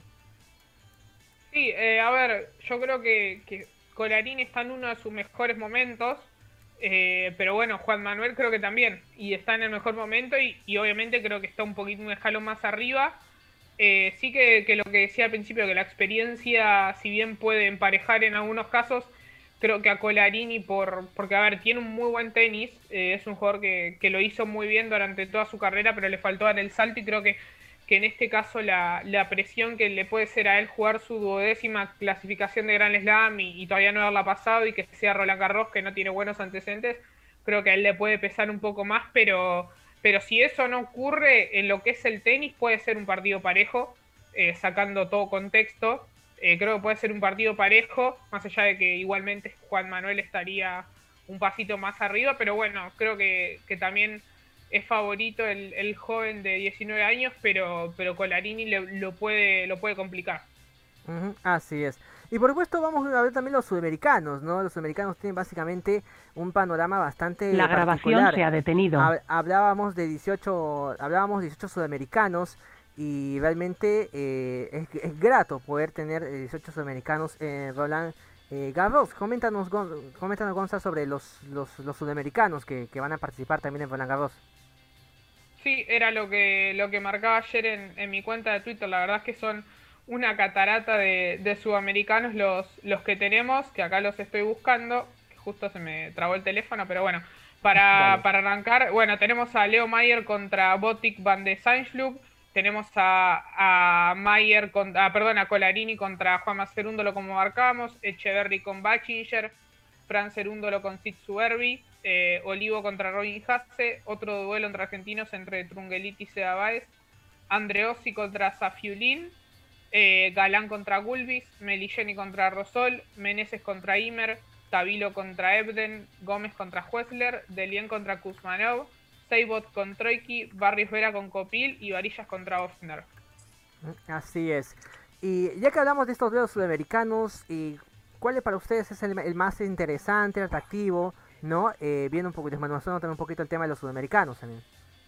Bueno, habría que ver un poco cómo están armando armados los cuadros, por ejemplo, ¿no? El, yendo un poco de arriba hacia abajo en el cuadro de la quali. Eh, Leo Mayer, por ejemplo, tiene que jugar con el holandés, que también lo conocemos mucho, Sachul, ¿no? El holandés, que, bueno, pero que es más especialista, ¿no? En cancha, en cancha dura. Igual es un cuadro complicado para Leo Mayer, porque justo el sembrado uno, el bielorruso Vasca, es el que está ahí también en ese mismo cuadro. Así que bueno, el presente no es bueno tampoco de Leo Mayer, lamentablemente, ¿no? Así que este, creo que hay, bueno, particularmente para mí hay pocas posibilidades, ¿no? Que él pueda llegar a clasificar el cuadro principal. Sí, incluso se, en, bueno, en su último partido contra Taro Daniel en Oeira se, se escuchó que él le decía al japonés, después de, que él le ganó, del japonés le ganó justamente, decía que, está jugando sus últimos torneos, que, que mm. ya, o sea, si bien no sabe cuándo va, va a terminar su carrera, pero obviamente es en en el corto plazo quizás le puede servir de motivación extra estar jugando su último Roland Garros. Eh, pero sí, la realidad es que el presente no es bueno y aparte tiene Vashka que, que bueno, le ganó en esta gira un Z a Nadal, así que es muy complicado para él, yo no lo veo pasando, quizás puede ganar mañana, pero, pero no, no lo veo avanzando al main draw, sinceramente. Correcto. Y luego si seguimos bajando en el cuadro, tenemos a Daniel Galán, ¿no? que está como sembrado 2, y en su mismo cuadro está Thomas Echeverry, ¿no? Este, en teoría, si ambos ganan sus, sus rondas previas, pues podrían disputar la clasificación, ¿no? Sí, eh, Galán yo creo que ahí es, es bastante candidato. Eh, tiene sí que tiene una primera ronda difícil porque Ulvis es, es un tiro al aire, no sabes para dónde puede caer, pero puede complicar, pero bueno, creo que para Tommy Echeverry es, un, es una buena chance, puede ganar dos partidos, Nakajima en una hipotética segunda ronda. No, no es un gran jugador de polvo de ladrillo, pero, pero creo que Galán es el que se va a terminar ganando esa llave. Eh, él llegó a tercera ronda en, el main draw eh, el año pasado y, puede salir favorito ahí. Ok, correcto. Y luego bajando un poco, buscando también a sudamericanos, tenemos bueno a Melilleni, el brasileño. Bueno, él es el único en su llave, que el único sudamericano, y ahí está Pedro Sousa, el portugués, sembrado 4, que también lo recordamos porque Juan Pablo Vargas le ganó últimamente pues, en, primera ronda. Así que bueno, vamos a ver de Melilleni, que es, un ganador sorpresivo de un Challenger el año pasado, ¿no? Ese Challenger de Sao Paulo, me parece, donde hubo muchas bajas, muchas bajas, o sea, no bajas, sino favoritos que perdieron y al final Melilleni se encontró con el título. Pero bueno, de ahí no ha tenido buenos resultados, ¿no? Melilleni. Sí, ha sido épico, definitivamente, ¿no? Entonces, por el hecho de que Melillén, inclusive, creo que pierde, me parece, unas dos semanas antes con Varillas en Guayaquil y a la siguiente gana un Challenger, realmente eh, fue algo muy curioso. Sí, es un, es un jugador muy potente que, que, la verdad es que yo creo que su juego, más allá de ese, ese título un polvo de ladrillo, yo creo que, que su juego se adapta muy bien al cemento. Eh, pero la verdad es que incluso. ¿Qué? Más doblista incluso es, ¿no? Sí, eh, incluso está, está 102 del mundo en doble ya. Eh, ganó el ATP de Córdoba con, con ah, no me acuerdo el nombre, Rafael Matos, ahí está, eh, que es otro buen doblista brasilero. Pero creo que no tiene ningún cuco en, en su cuadro, porque Pedro Sousa no viene muy bien y Milosevic es, es un buen jugador, pero, pero es alguien al, que se le puede ganar. Marterer puede ser un rival complicado, pero sin duda que, que es una llave bastante pareja y si bien creo que, que Sousa se puede llegar a imponer, eh, puede pasar cualquier cosa ahí. Correcto. Y bueno, y bajando un poco más, pues tenemos a, a Joe Meneses, ¿no? Que es el único sudamericano en esa llave. Ahí el principal sembrado es, bueno, el, japonés que se ha retirado, ¿no? Uchiyama, ¿no? Que, bueno, lo va a reemplazar un alterno. Y el español Taberner, ¿no? Que es el sembrado 22. Pero por ahí, con el retiro de Uchiyama, posiblemente sea una llave, ¿no? Ahí que, que se abra, ¿no? Que le dé ciertas opciones a, al campeón panamericano Joao Meneses. Sí, yo lo, la verdad es que lo veo bastante complicado a Meneses, sobre todo porque Taberner es, es alguien que viene muy bien. Ganó Challenger, jugó, me acuerdo, un buen partido contra Fognini en Madrid. Eh, creo que ahí el, el, español va, va, de favorito. Incluso no sé si Meneses pasará su primer partido. Es, es un jugador bastante irregular, así que veremos. Correcto. Y en la siguiente llave tenemos, siguiendo, ¿no? Repasando el cuadro de, arriba hacia abajo, tenemos a, al chileno Tavilo, que lastimosamente ahí sí tiene una llave media, complicada porque está el español Alcaraz, ¿no? Con sembrado 7, está el, indio Nagal también, es una, el italiano Pellegrino, que, ganó hace unas semanas también Challenger. Está bien complicada esa llave realmente para Alejandro Tavilo, me parece, ¿no? Sí, si bien el, el, chileno viene mejorando porque no, no está prácticamente ganando partidos, ganó, ganó un par en las últimas semanas, pero creo que el gran cuco de la quali es, es Alcaraz, viene a ganar un, challenger importante, ya se metió en el top 100 y la verdad es que, que es muy favorito el, murciano. Correcto. Y bueno, siguiendo viendo las llaves, tenemos a Francisco Cerundolo, que es el principal sembrado de su llave, como sembrado número 8, juega con el dominicano Sid Suberbi, y bueno, de ahí no hay más sudamericanos, ¿no? El, otro, eh, el otro sembrado es el holandés Grisburg, el sembrado número 17. ¿Cómo, ves a, a Fran Cerundolo, Gonzalo? Creo que, que, de los argentinos fue el, más favorecido. La verdad es que, que no tiene ningún cuco en, su cuadro. Acá lo estoy mirando completo. Sid Suberbi, Lestien, Kiatkowski, Bemelman, Gianesi, eh, Masur. O sea, incluso creo que muchos son hasta jugadores de cemento. Entonces creo que eh, la única incógnita que tenemos con, Francisco es que no juega hace 45 días porque se tuvo que, volver a Buenos Aires porque, bueno, él no tiene pasaporte europeo. Entonces, si él se quería quedar a jugar Wimbledon y después la gira de ATP Sudamericanos, tenía que sacrificar un par de torneos de esta gira porque no, no puede estar tres meses, más de tres meses en Europa sin pasaporte. Entonces tuvo que volver y hace 45 días que no juega, así que por ese lado es un poco una incógnita, pero pero lo pude ver entrenar estas semanas en Buenos Aires y la verdad es que está muy bien. Y, creo que, está encima sale favorecido con el cuadro, así que creo que, él la va a pasar. Así es. Y sí, Manuel, seguimos viendo el cuadro también, viendo los demás. Sí, correcto, y de ahí tenemos un cuadro pues de, muchos jugadores argentinos, ¿no? Tenemos a, a Baez, que, que, debuta con Trungeliti, y luego un poco más, en bueno, en la otra llave del mismo cuadro tenemos a Renzo Olivo, ¿no? Ahí los los sembrados principales es el americano McDonald's, sembrado número 9, y el ruso, ¿no? Doskoy, Doskoy. sembrado número 21, ¿no? Este, bueno, como, bueno, ahí el, el rival temido para muchos era Báez, ¿no? ¿Cómo, cómo, cómo crees que le- se le dio en el cuadro a Báez? Sí, yo creo que bueno, lo- los dos más temibles de los no preclasificados están en, en ese cuadro, tanto él como, como Kokinakis, creo que, que eran los dos que no, no querían enfrentar a nadie y, y terminaron saliendo en, el, en esa parte del cuadro. Yo creo que bueno, la primera ronda es, es un poco mentirosa porque Trungeliti viene una lesión, hace mucho que no juega, pero, pero él pasó, si no me equivoco, cuatro qualis de Gran Slam, dos acá. Eh, tienen, tienen mucha experiencia, no, son cinco, porque son dos en Australia, dos en Roland Garros, eh, una en el US Open y una es de Lucky Loser en, en acá en Roland Garros, así que creo que, que es un debut que Baez lo puede ganar. Eh, después segunda ronda, Janviero Donskoy creo que también lo, es va de candidato. Y después tiene, son cuatro rivales duros, porque Olivo fue top 100, Hase ni hablar, McDonald ni hablar y Kokinaki ya sabemos todo lo que puede dar. Entonces creo que esa tercera ronda, sea quien sea, va a ser, va a ser muy dura, pero creo que Baez lo puede pasar, pero sin dudas que, que creo yo que el duelo ahí está entre Baez y, y Kokinakis, que viene a ganar un Challenger esta semana. Correcto. Muy bien. el, el nombre del, del- que queda mucho que hablar. Y definitivamente, no creo que ese Kokinakis y Baez sea, al igual que el Varías, en uno, uno de los duelos que la gente esperaría en tercera ronda, por lo menos en esta parte del continente. Manuel. Sí, correcto. Y bueno, siguiendo viendo los cuadros sudamericanos, tenemos a Emilio Gómez, que, que más bien llegó a disputar el cuadro principal el año pasado. Él debuta con el con el suizo Hustler, este, más enfocado. El suizo también lo, lo recordamos mucho porque hizo, llegó a la final East Mining del Challenger del año pasado y, y un buen doblista también.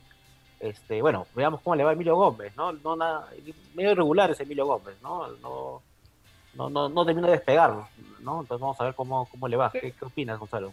Sí, viene de, de ganar un Challenger en Salinas, pero después le, le cuesta bastante. Está, lo que sí, ahora está con un gran entrenador que es el gringo Schneider, eh, Ah, que bueno, mira. entrenó al Topo Londero, entrenó a, a Garín y ahora está también con Fede Coria. Es, es un entrenador de experiencia, pero creo que tiene una, una quali muy dura porque Huesler, aparte de lo que vos marcabas en Ismaining, él ganó un Challenger en polvo de ladrillo el año pasado en CBU, que le ganó a, a Tommy Echeverry ahí en, en Rumania y creo que es un rival duro. En caso de quizás sortear ese partido y pasarlo, tiene a Brubski, que es junto a Baez los, los únicos dos jugadores que ganaron tres Challengers esta temporada en, en polvo de ladrillo, así que son rivales duros. La verdad es que sinceramente no creo que la pase. Eh, un poco hablaba en Twitter de, de las apuestas a los jugadores que la pueden pasar. Yo me la jugué por Huesler, pero, pero creo que Brubski también es, es un tapado, tiene 20 años y, y ganó tres torneos, uno en polvo de ladrillo, así que creo que no va a salir de entre el suizo y el americano. Correcto. Muy bien, y siguiendo viendo a los sudamericanos, tenemos a, a Tomás Barrios Vera, ¿no? El chileno, que en realidad le ha ido muy bien en este año, ¿no? Este año ha tenido un buen salto en el ranking, en su juego. Y bueno, tiene ahí como principal sembrado al, al, al boss, ¿no? Al Sumhur, que es el sembrado número 11. Y también tiene el austriaco, ¿no? Rodionov, ¿no? El sembrado número 26, ¿no? El, el muy prometedor austriaco, ¿no? Entonces, este medio complicado también para Barrios Vera, ¿no? Más allá de que está en buen momento. Sí, creo que tiene un debut, accesible. Copil, si bien estuvo entre los 100 mejores, tuvo buenos torneos, nunca en polvo de ladrillo. Recuerdo su gran Basilea que en el que perdió la final contra Federer, pero, pero no creo que le incomode mucho, sobre todo por el presente de Barrios. Y ahí ya se complica porque Rodionov es un, jugador muy bueno, que también llegó a segunda ronda eh, de main draw el año pasado, dando vuelta un, un partido muy duro contra, contra Charlie. Eh, creo que puede llegar a tercera ronda, pero ahí también estaría Sumhur que, que fue top 30. La verdad es que no, no lo veo pasando, pasando la quali, pero también es su primera clasificación, entonces le va a servir de experiencia y creo que no va a ser en este caso, pero, pero en un futuro quizás sí.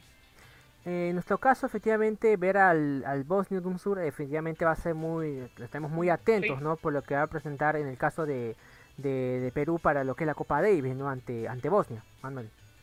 Sí, sí, de hecho es un tenista que le estamos haciendo mucho seguimiento ya de hace más de un año, ¿no? Este, el año pasado que se iba a jugar a Davis, que al final no se pospuso, así que le venimos haciendo seguimiento y ya Juan Pablo Varías está muy cerca de él en el ranking, eh, así que este ya lo vamos a ver ya muy poco, en septiembre, ¿no? Acá en Lima, al, bosnio. Bueno, siguiendo con, con los sudamericanos, tenemos al boliviano de Lien, que es el principal sembrado en su llave, el sembrado número 12. Eh, el otro sembrado es el hindú Gundeswaran, sembrado 32. Eh, bueno, de Lien pues también es un poco irregular, ¿no? No, no le digo muy bien tampoco, ¿no? Ha, perdido muchos debuts, ¿no? Primera ronda, este, este, bueno, es, es así, ¿no? Es así el, boliviano, ¿no? tiene al, al serbio Petrovic ahí también en, su llave, ¿no? lo recordamos porque le ganó Juan Pablo Varías el año pasado. Este, bueno, vamos a ver, todo depende de qué tan fino esté de Lien pues, en su partido.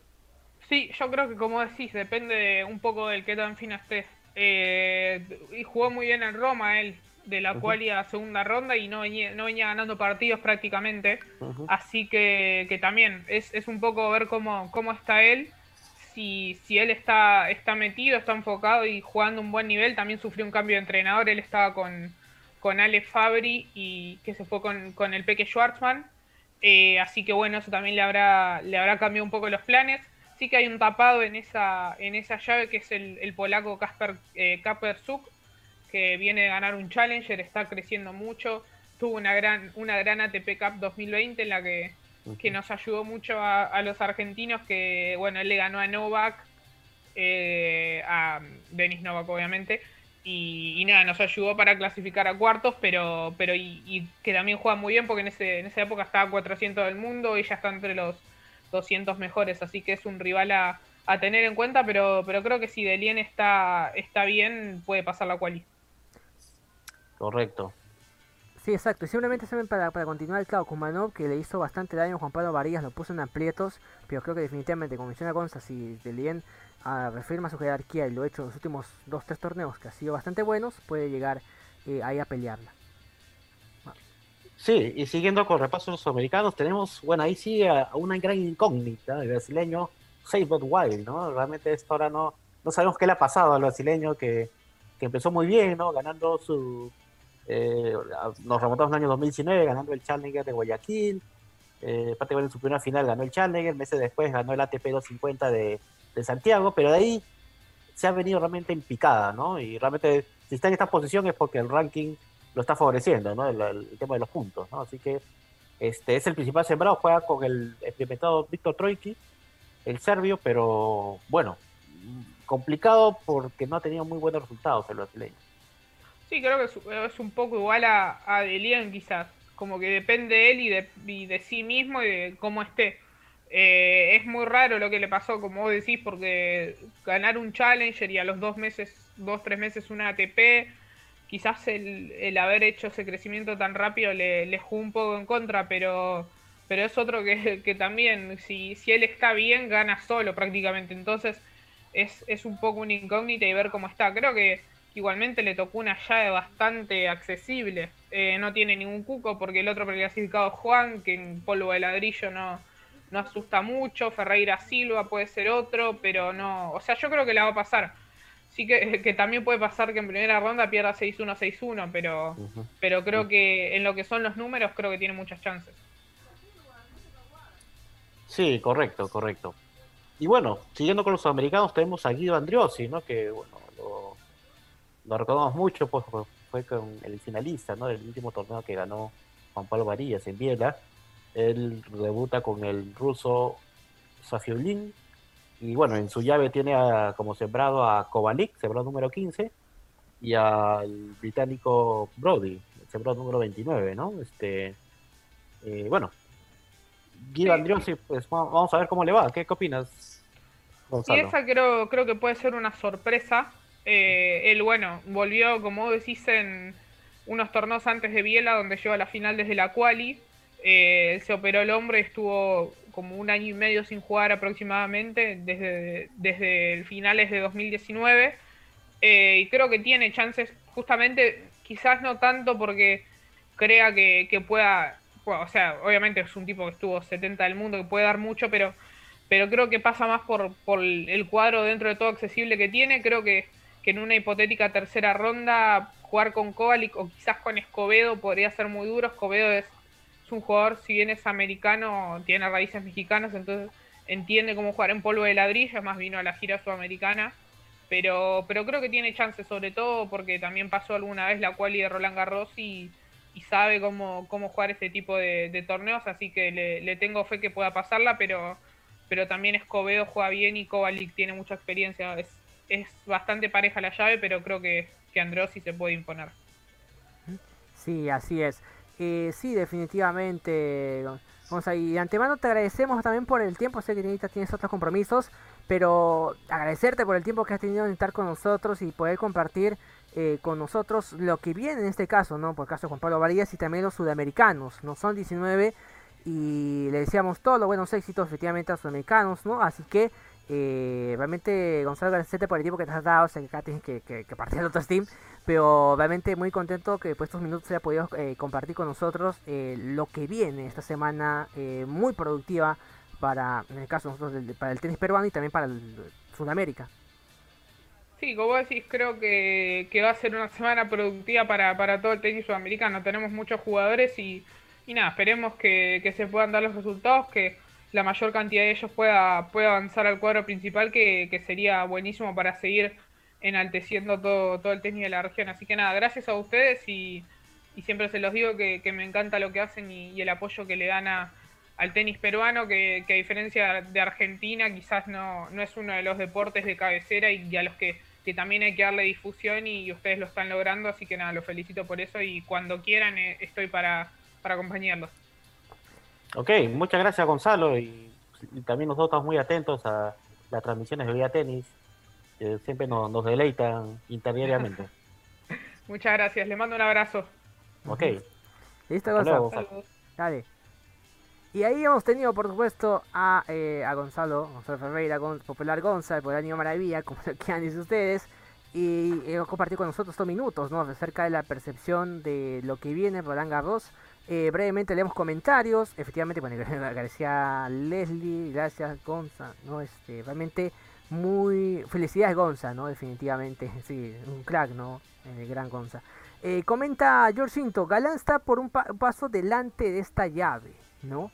Oh, sí se puede decir que sí, ¿no? Galán creo que viene en buena bache y creo que es muy importante lo que viene haciendo. Además comenta, Matter y Sousa definirían esa parte del draw. De ahí también comentaba, Meneses no viene muy bien. Coincido que Taberner está bastante sólido. Creo que Taberner también el español es de cuidado en ese aspecto. Y además, Alcaraz cierra esa llave. Y como lo que mencionaba hace un o lo, que considera de Kokinakis. Kokinakis no viene en arcilla. Eh, le va a pesar la pada. Creo que McDonald por la potencia. Y obviamente el, más duro será eh, Sebastián Báez. Sí, correcto. Bueno, hicimos un repaso realmente de todos los sudamericanos. Creo que queda claro sobre algunos que a priori son favoritos, como el caso de Daniel Galán, este, el caso de Baez también, pero tiene una llave dura, justamente, tiene una llave dura, pero creo que Baez está en un gran momento, ¿no? yo creo que lo puede pasar. La incógnita es este, Delien, lo que puede dar Delien, eh, lo que puede dar Saigon Wild, el mismo Joao Meneses, ¿no? Lo bueno de Joao Meneses es que se le ha abierto la llave, ¿no? El japonés sí. Uchiyama ya no está. Yo creo que ese es un punto a favor, ¿no? Porque está con el seco de Elías Zimmer, yo creo que lo puede superar. Y de ahí, pues, quizás este, ya ganando dos partidos, pues ya claramente la, situación cambia, ¿no? Así que este, va a estar bastante interesante, ¿no? Bastante interesante esta cual y creo que mañana empieza. El cuadro de Juan Pablo Varilla recién empieza el día martes en la madrugada, así que todavía tenemos un día más para seguir especulando sobre cómo le va a ir a nuestra raqueta número uno. Y además, para tener los comentarios, agradecemos a todos los que nos están, por esto, están acompañando. Suscríbanse al canal de YouTube. Eh, por supuesto, Kokinakis no le importa si hace las zapatillas para jugar en arcilla, ¿no? Y si juega bien. Comenta George Cinto, el tema con Kokinakis es que su juego se centra en puntos cortos. Baez tiene la capacidad de apoyarse en su potencia y llevarlo a un partido largo y vencerlo, ¿no? Y eso bien lo hemos visto eh, que lo hizo con Juan Pablo Varillas. Claro, pero me parece que Baez nunca ha jugado con alguien con la potencia de Kokinakis. Creo que ahí va a ser duelo de potencias al final, ¿no? Ese va es Kokinakis en lo particular. Eh, y bueno, habrá que ver, sí, es habrá que ver, habrá que ver qué pasa con Baez y. Sí, correcto, bueno, Kokinakis acaba de ganar un challenge ¿no? esta semana, así que anda, anda entonado, así que eso es algo muy positivo. Otro tema, ¿no? Del cuadro de Juan, volviendo al cuadro de Juan Pablo Varillas, de los ocho tenistas, este casi todos tuvieron actividad esta semana, no muy buena, porque algunos perdieron el debut, otros, otros en segunda ronda. Los que más bien se guardaron fueron los dos sembrados, ¿no? Juan Pablo Varías y Juan Manuel Segundo, los que no tuvieron actividad esta semana, pero el resto sí tuvo actividad, incluyendo el, el, el, rival de, de, Juan Pablo Varías, ¿no? El, el Sebastián Ofner. El, Sebastián Ofner, ¿no? que perdió en ronda 32, en, justamente en Olleras 3 con Delien, justamente perdió con Delien el austriaco, ¿no? Este, así que al menos no le ha ido bien en el último torneo, así que para que, que ande inseguro, ¿no? Para que Juan Pablo Varías no, no tenga inconveniente. Sí, así es. Y sigamos también los comentarios. El Bosnios Muskur no viene de vender en, en Arcía. No lo veo en esa llave. Mm, bueno. Sí, por los antecedentes parece, ¿no? Ciertamente. Guay ha perdido la confianza. Si mejora lo mental no debería tener problemas. Creo que no vamos a cansarnos del curioso caso de Guay, ¿no? Como decíamos hace un momento. Andriosi va a depender de lo físico, comenta George Cinto. Y además también, eh, por supuesto, ¿no? Con quien está un momento, con Gonzalo Ferreira, Sosa Gonzalo Ferreira. Gracias por acompañarnos. Sí, definitivamente ha sido grato compartir estos minutos. Y terminado de los comentarios, Ofter viene con 3 victorias y 7 derrotas en sus últimos 10 partidos. ¿no? Es un dato también muy interesante, a contrario de Juan Pablo Varillas, que viene con 9 triunfos y una, y una derrota. ¿no? Eh, decíamos, ¿no? justamente del, del 12, ¿no? Los 12 triunfos y 4 derrotas que ha tenido en la gira sudamericana. Con fe, dice Marcelo Seminario. Sí, como bien revisamos, eh, volviendo otra vez al cuadro de Juan Pablo, nosotros hemos publicado en nuestro Twitter un cuadro, un cuadro que ya le hemos proyectado en este programa, donde hemos puesto los datos principales que consideramos para que ustedes mismos analicen, ¿no? ¿Qué, qué, qué opciones tiene Juan Pablo Varías? De los ocho tenistas del cuadro Juan Pablo Varías, pues Juan Pablo es el que tiene, como ahí lo vemos, es el que tiene más triunfos en Arcía, ¿no? Tiene 22 triunfos, de él le sigue Juan Cerundolo con 21 triunfos, ¿no? Claramente en, en, número de triunfos son los dos mejores y, y Colarini ahí terciando, Colarini también no tiene una mala gira, llegó dos veces a semifinales en esta gira este, de Europa en Arcilla, ya así que claramente son los dos tenistas favoritos, eh, otro punto a favor de, Juan Pablo Marías es que en, la carrera de... Ahí hemos puesto dos rankings y, le explico a, a, quienes quizás no lo ubican bien la diferencia, ¿no? El ranking ATP, el ranking oficial, es el que está a la izquierda, el que dice el 24 de mayo, ya salió el ranking de 24 de mayo, no se asusten, todos 23 de mayo, pero ya salió el ranking con el corte del 24 de mayo, ya salió publicado y Juan Pablo sigue en el puesto 130, pero hay otro ranking que es la carrera ATP, el race, ya que que mide solamente los, resultados del año, ¿no? Entonces, en este ranking, Juan Pablo Varías obviamente está mucho más adelante, ¿no? Está en el puesto 73 y, y, y en, el, en, su llave, ¿no? De estos ocho tenistas solamente lo supera Juan Manuel Cerundolo, que está en el puesto 46, claramente gracias a haber ganado la ATP 250 de, de Córdoba, ¿no? Entonces, son los dos, los tenistas favoritos. Una lástima realmente que ellos dos, que considero que son de los más fuertes, ¿no? De los sembrados, o, o dos de los de los sembrados que están mucho más altos en, este, este ranking de, del Race, de ATP del año, que, fija los, puntos del año. Lástima que se hayan juntado en una misma llave, pero bueno, así es el tenis, así son los sorteos. Sí, así es. Y también por supuesto tenemos la encuesta, el resultado de la encuesta, porque la gente viene participando y agradecemos también su, su participación, eh, en la cual había una, hasta el momento, no hasta el cierre en este caso, ya que estamos en época de eh, votaciones, eh, a ver, no sé si lo pueden ver ahí. A ver, confirman. Ah, ya. En este caso tenemos ahí justamente, en algún momento vamos a poner justamente eh, la, la, la, gráfica. Tenemos ahí 87 votos hasta el momento. Y, a ver, vamos a ver. Ahí está, ahora sí, así lo podemos proyectar. Aquí está esa exclusividad que llega Juan Pablo Varías en la cual no clasifica el main draw, se mantiene el 55.2, o sea, la gente está muy optimista referente a Juan Pablo Varías, pierde en, en tercera ronda, o cae en, obviamente, 34.3, 34.5, pierde en segunda ronda 6.9 y pierde en primera ronda 3.4. Es, la, es lo que la gente está midiendo a raíz de este caso de eh, la actuación o de lo que esperan de Juan Pablo Varías a través de la clasificación de eh, Roland Garros. Creo que definitivamente ha sido algo muy interesante. Comenta Marcelo Seminario, ya para ir eh, cerrando este punto, eh, no sé si recuerdan chicos, pero Offner llegó a tercera ronda de Wimbledon 2007, ¿no? Justamente lo que comentaba Gonza, ¿no? Perdió con Zverev, para mí es un jugador de canchas rápidas con un potente saque. Y dice, Varías tendrá que plantear un partido inteligente, porque el año pasado perdió con el Sur Snur que sacó muy fuerte. Sí, correcto. Sebastián Osner es un... Lo curioso es que Sebastián Osner tiene la misma edad que Juan Pablo Varías, 25 años, pero ha tenido mucho más participación a nivel ATP, a nivel Challenger, ¿no? Fue un tenista que, que tuvo una mayor exposición al inicio, ¿no? Juan Pablo Varías en realidad recién en los dos últimos años donde ha podido ya tener oportunidad de jugar torneos ATP o, torneos Challenger. exactamente. Eh, así que por supuesto vamos a estar muy atentos a lo que haga Juan Pablo Varías esta semana.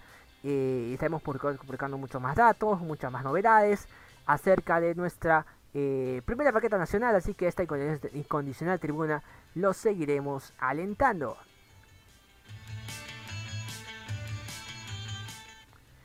Y en esta parte brevemente hablamos acerca también de Sergio Galdos, porque nuestra primera paqueta en dobles eh, ya va a jugar, va, ya tiene rivales, en este caso ya en el Challenger de Oeiras 4.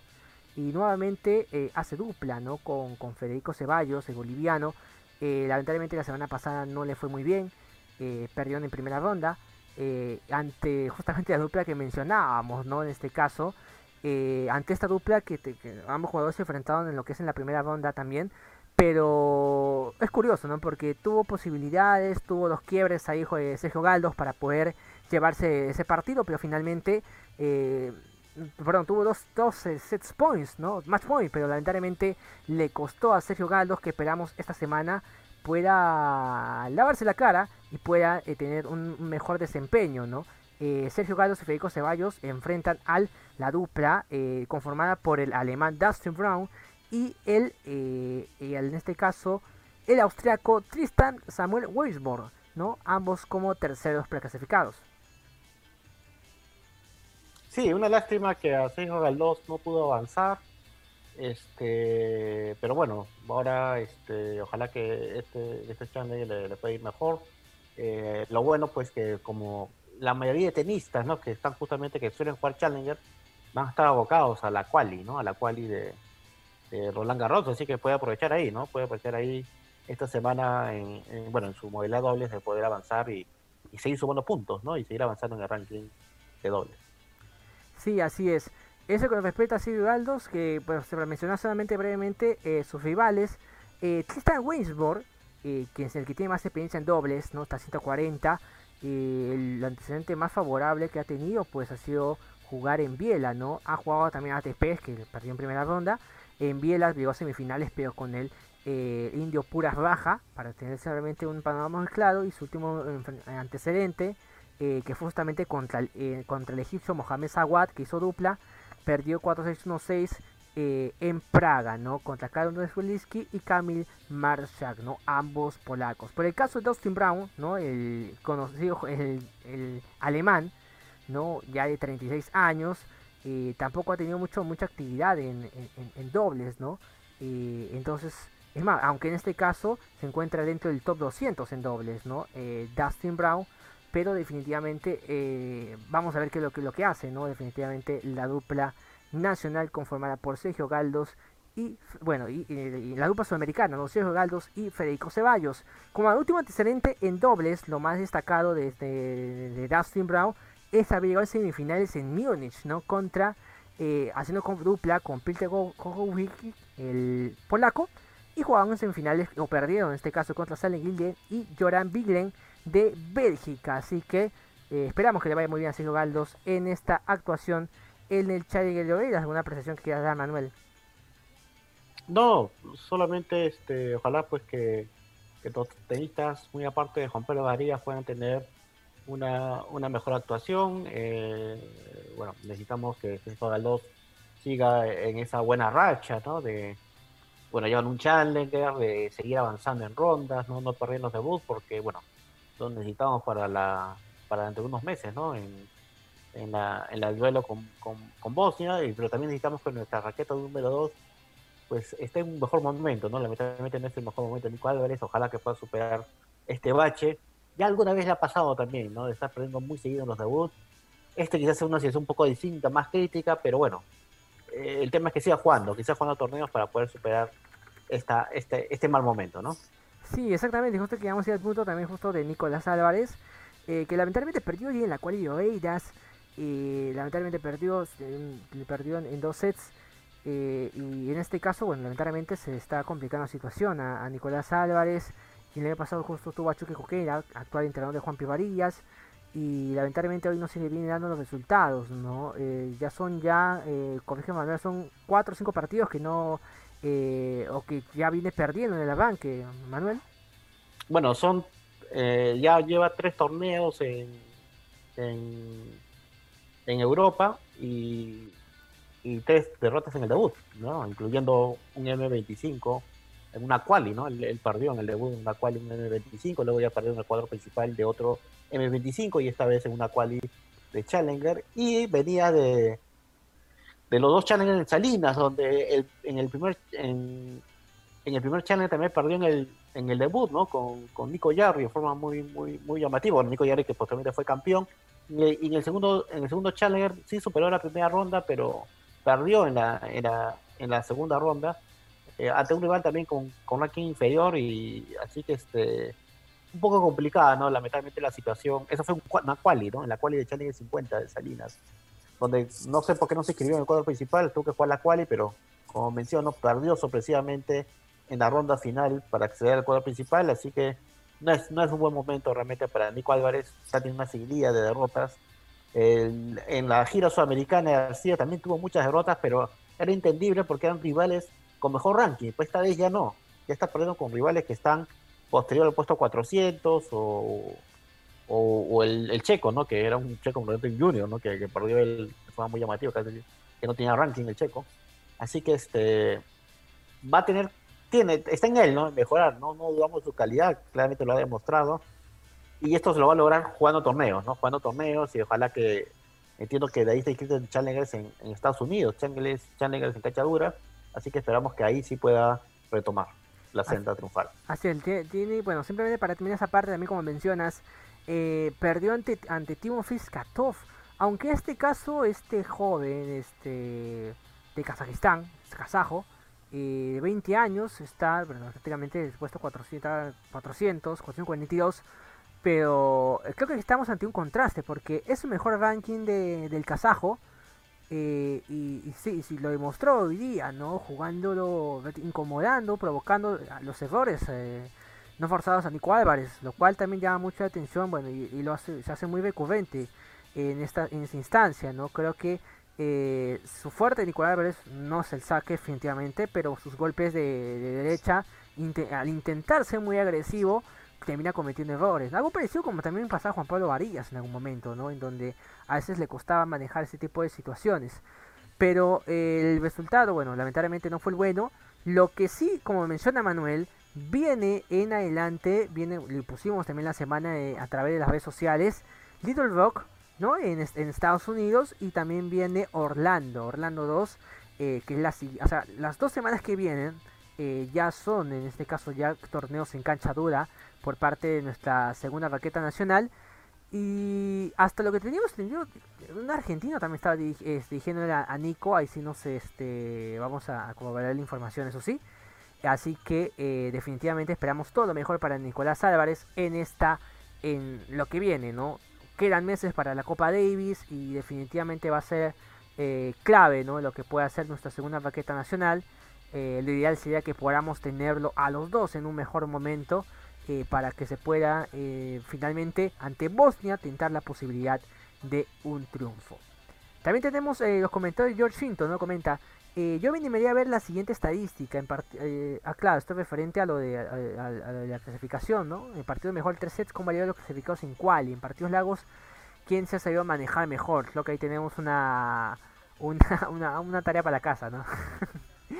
Eh, lo que comentábamos, ¿no? ¿Sabes si Nicolás Laves tiene entrenador anteriormente? Sí, sí sabemos. Eh, a ver, creo que es un argentino, ahorita no tengo la información exacta, ¿cierto? Habría que, corroborar eso.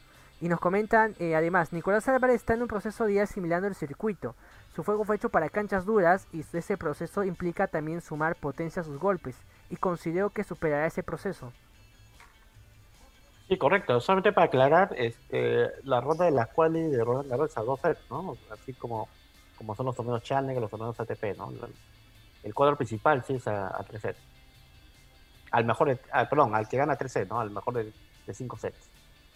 Exactamente. Eh, y también, bueno, y agradecemos también, eh, George mentalmente debe trabajar y debe jugar nada más. Sí, eso es lo que esperamos por parte de Nicolás Álvarez. Lo personal, para cerrar esto de Nicolás Álvarez, yo considero que ahorita no es el nivel de Nico, no es el verdadero nivel de Nicolás Álvarez, por definitivamente, ¿no? Eh, lo vimos, ¿no? Lo que conocimos, lo que pudimos ver en, la Davis, ¿no? Vimos el, real nivel, el, su, su, golpe de derecha siendo muy, muy peligroso, eh, con mucha potencia. Pero consideramos que ahorita Nicolás Álvarez mm, obviamente no es el verdadero nivel Nicolás Álvarez, estamos muy seguros eh, y esperamos ¿no? que pueda despegar pronto eh, nuestra segunda baqueta nacional. No sé si queda alguna predicción de finales sobre, sobre Nico. Eh, no, yo sí, básicamente este, esperar, ¿no? Esperar que mejore. Este, depende de él, básicamente. Sí nos ha sorprendido que al inicio no haya jugado muchos torneos. Él entrena en Argentina y hubo dos M15 en Argentina, es ideal que lo juegue. A lo mejor pues le daba más, un poco más de ritmo de juego. Luego tuvo esto de cambiar a cancha dura y a Salina, él, él no le había apostado para Arcilla y, no le fue bien en cancha dura, que era en teoría su superficie favorita, ahora vuelta nuevamente a Arcilla. Lastimosamente en estas tres semanas se está, yendo de Europa, así que, así que finalmente ya no juegan más torneos allá. Pues con cero victorias, eso es doloroso, pero bueno, si, finalmente opta por la gira americana, pues nuevamente va armarse, ¿no? Va a depender mucho de él. Él, él, ha demostrado que tiene calidad de juego, ¿no? Así que este, esto no se va, esto no se va a la noche de la mañana, es cuestión de, recobrar la confianza, ¿no? Así es, recobrar la confianza. De igual manera, estaremos informando acerca de los próximos torneos Álvarez y además lo que va a venir para nuestra segunda raqueta nacional. Y ya en esta parte hablamos acerca de lo que eh, de lo que dejó esta semana, ¿no? Los torneos ATP, tuvimos Ginebra, tuvimos Lyon, ¿no? Con, campeones, en el caso de eh, Lyon ¿no? a Tsitsipas y en el caso de Ginebra a Casper Ruth, ¿no? Mira que, que semanita eh, han tenido ambos previo ya a casi nada, ¿no? De Roland Garros. Sí, correcto. Este, bueno, buena, buena actuación de de Casper Ruth, ¿no? De, ganar este este ATP. Realmente el noruego pues ha superado en forma muy, muy llamativa, ¿no? Este era un, jugador que antes, pues, si bien ya estaba en el circuito ATP, pues no es que tenía grandes resultados, pero en los dos últimos tres años ha tenido una mejora sustancial y prueba de ello son, son sus triunfos, ¿no? Sus triunfos que ha logrado y por otro lado, pues, Isipas, este... Eh, Viene reafirmando su buen momento, ¿no? Reafirmando su buen momento, confirmando su favoritismo. Es ahorita el, el, el tenista número uno, ¿no? En la carrera del ATP. ¿no? Así que eh, va a ser va a ser uno de los favoritos, ¿no? Claramente para Roland Garros. Sí, aparte que la posición que está teniendo el clasificado creo que no es la más eh, justa en, mi percepción, porque definitivamente ha, demostrado mucho más. Eh, y lo reafirmó, ¿no? Venciendo a Lorenzo Musetti esta semana. Y además, bueno, venciendo en la final también a Cameron Novi, que también venía bastante bien. Inclusive Cameron Novi, el, británico, le gana, ¿no? A Dominic Thiem en, este, en, la, en la segunda fase. Sí, correcto. Como bien reafirmaba, este, en este momento es número uno, sí, sí, pues en la carrera del ATP. El Casper Ruth es top 10 también, es número 10 en la carrera del ATP, así que el ranking ahorita está un poco distorsionado, así que no, no, no representa fielmente, ¿no? El, a menos a este nivel, de top 100 diría, ¿ya? No representa fielmente este, la posición de cada uno, ¿no? De cada tenista. Mm, aparte, aparte que llama la atención, eh, bueno, como, como curiosidad, además eh, de la semana, fue, bueno, en este caso hablamos primero de Lyon, eh, lo que pasó con Diego Schwarzman, perdió 6-3-7-5 contra Richard Gasquet, por un lado. Y por el otro también la devota de Yannick Sinner, ¿no? Ante el francés, un lucky loser, Rinderech, ¿no? 6, de, bueno, triunfo del francés 6-7, 6-2, 7-5. En lo personal creo que digamos esperaba, mm, digamos que puedan llegar a una mejor instancia. Sí, bueno, es, es, eh, bueno, lo de Peque Chorma, pues sí ya se está viendo un poco llamativo, ¿no? Porque ya ha tenido muchas derrotas en el debut últimamente. Ya, así que este, ya hemos leído muchas noticias de los medios argentinos un poco preocupados, ¿no? Por el rendimiento actual del Peque Charman, que ojalá se pueda recuperar en, en, el, Roland Garros, Sí, así es. Así que eh, justo campeón eh, que, eh, Stefano Tsitsipas, ¿no? Por doble 6-3, así que viene muy motivado y muy preparado, empoderado para lo que es el, el Roland, Roland Garros que está aquí a la vuelta del esquina. Y por el otro lado, en Génova, en Suiza, teníamos ¿no? el debut de el regreso de Roger Federer, ¿no? que enfrentaba a Pablo Andújar y bueno, perdió en tres sets, ¿no? Pero bueno, ganó el español 6-4-4, 6-6-4. En un partido inclusive donde Federer estuvo ahí de quiebra adelante, ¿no? Eh, ¿Realmente ya se, ya se podría considerar que Federer está jugando estos partidos? ¿O consideras que Federer podría quizás...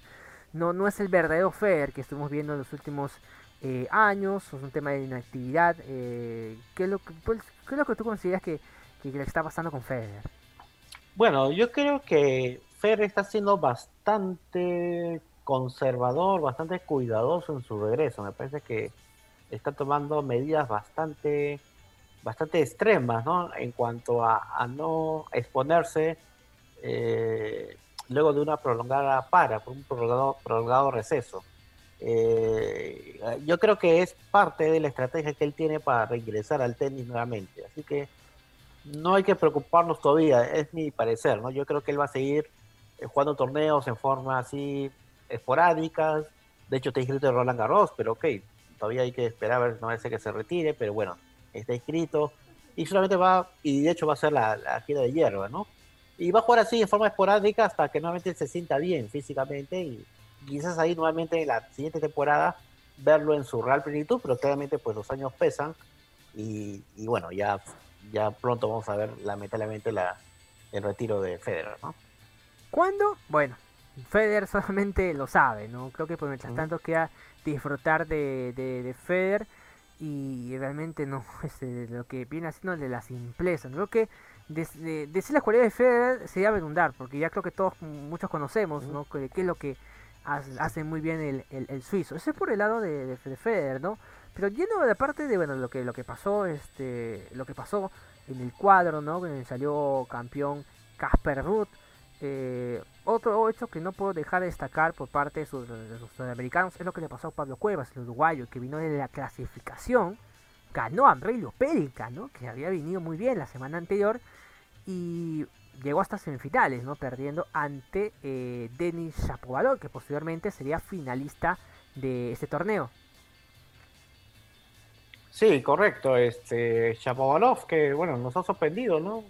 con su retiro el día de hoy de, Roland Garros. No sé si ha tenido un problema en la final que perdió con Casper Ruth, pero bueno, es una lástima que el, el canadiense no, no, pueda disputar el, Gran Slam y ojalá que, se pueda recuperar pronto.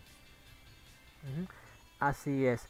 Ese es por el lado de, eh, en este caso, bueno, las finalistas que hemos tenido en el caso de eh, también otras de las de lo que se podría destacar aparte de, Pablo Cuevas, donde como bien lo dijimos, eh, también lo que hizo eh, Casper Ruth, ¿no? Casper Ruth sigue así, haciendo un, sigue demostrando que está en un buen momento, ¿no? Y le pudo ganar 7-6-4 a Chapovalov y bueno, como comenta Manuel, creo que esto también lamentablemente provocó eh, que, que, también, o sea, como parte del partido, poder bajarse de Roland Garros, ¿no? Y, por, y lamentablemente no vamos a tener, así que una baja considerable le podemos tener a, a lo que es en, en esta, bueno, lo que viene básicamente, ¿no? Eh, tenemos comentarios, por supuesto. Eh, antes de nada, antes de proseguir, eh, comenta: Creo que Nico está viajando solo y eso le está afectando, ¿no? Lo que hablábamos un momento acerca de Nicolás Álvarez.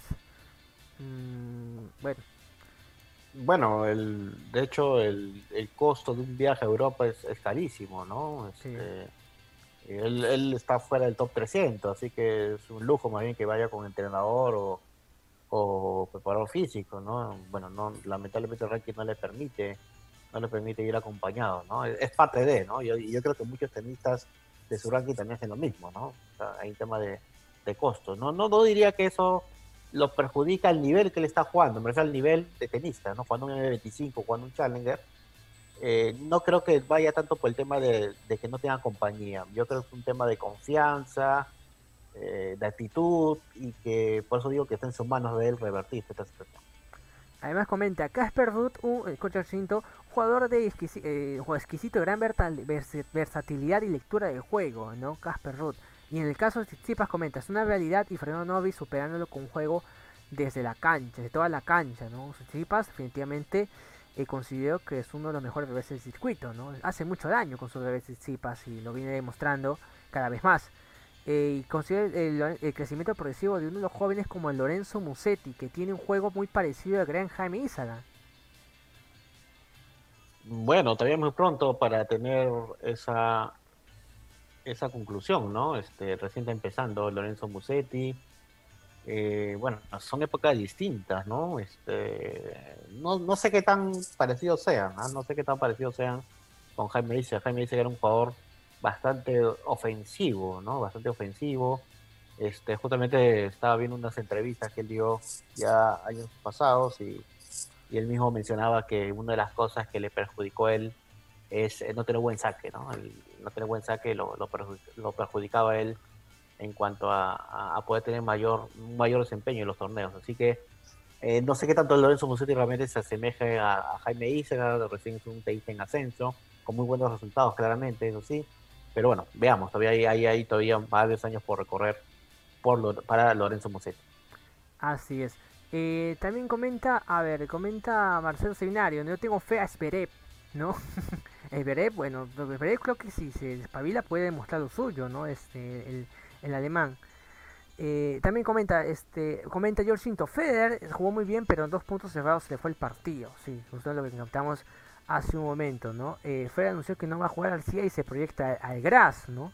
Habría que ver, como dice, habría que ver qué, qué pasa, ¿no? Con, con Federer, ¿no? No sería descabellado que, de repente en las semanas sepamos, ¿no? De su objetivo de Roland Garros, así que todo está en la cancha ¿no? de el ex número uno del mundo.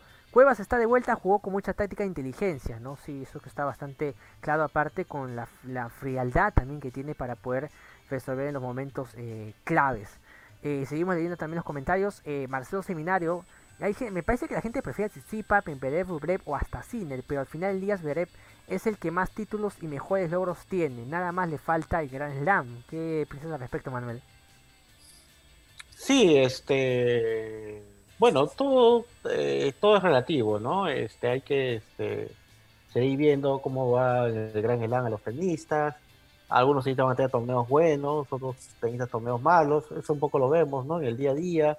Eh, algunos sí están teniendo una sostenibilidad más, más llamativa, como el caso de Sixipas o de Zverev, lo cual es positivo. Tim, por ejemplo, tuvo un gran año anterior, pero este año no le ha ido bien, ha perdido mucho en el debut, como él mismo dice, ¿no? El US Open hizo un gran daño, ¿no? Y él hasta ahora no se recupera de eso. Así que todo es muy relativo, ¿no? Un tenista puede ganar un torneo y al siguiente puede perder rápidamente. Son pocos los que muestran cierta consistencia a lo largo de muchos torneos y me parece que Marín Sisipas está yendo en ese camino silenciosamente, ¿no? Así es. Eh, George Ampier comenta, ¿cuándo se presenta el niño de Maravilla con el joven Maravilla Yeltsin?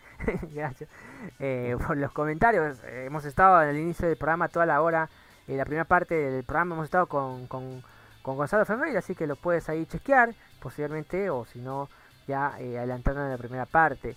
Y nos comenta, el partido como con Chapovalov fue muy intenso al límite y debió pasarle factura, ¿no? Se debió preocupar al final, comenta George Cinto, y claro, esa preocupación creo que al final termina cristalizándose en el retiro, ¿no? del, del ruso. Eh, el canadiense. Bueno, el canadiense Chapovalov, así que una lástima, ¿no? Para Denis, por ahí, eh, de repente, a ver, lo hubiésemos deseado en el, en el mejor de los casos que se retire y después del, del de, que, ya se, se lance Medro y hay un Luke Loser, pero creo que ha sido muy prudente el, eh, el canadiense Chapovalov.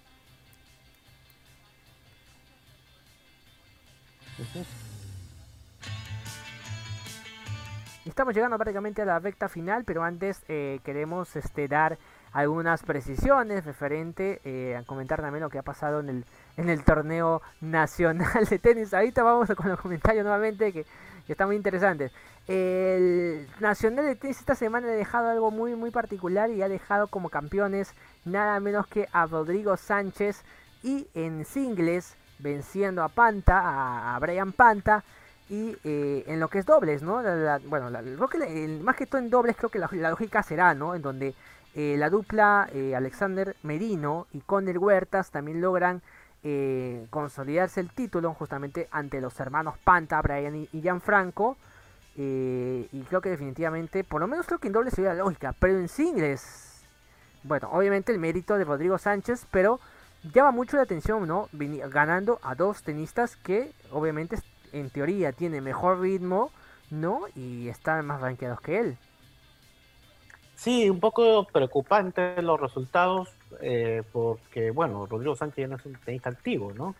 Y que haya ganado el torneo ganando en dos sets, tanto a Conner como a Brian, pues sí, nos preocupa mucho.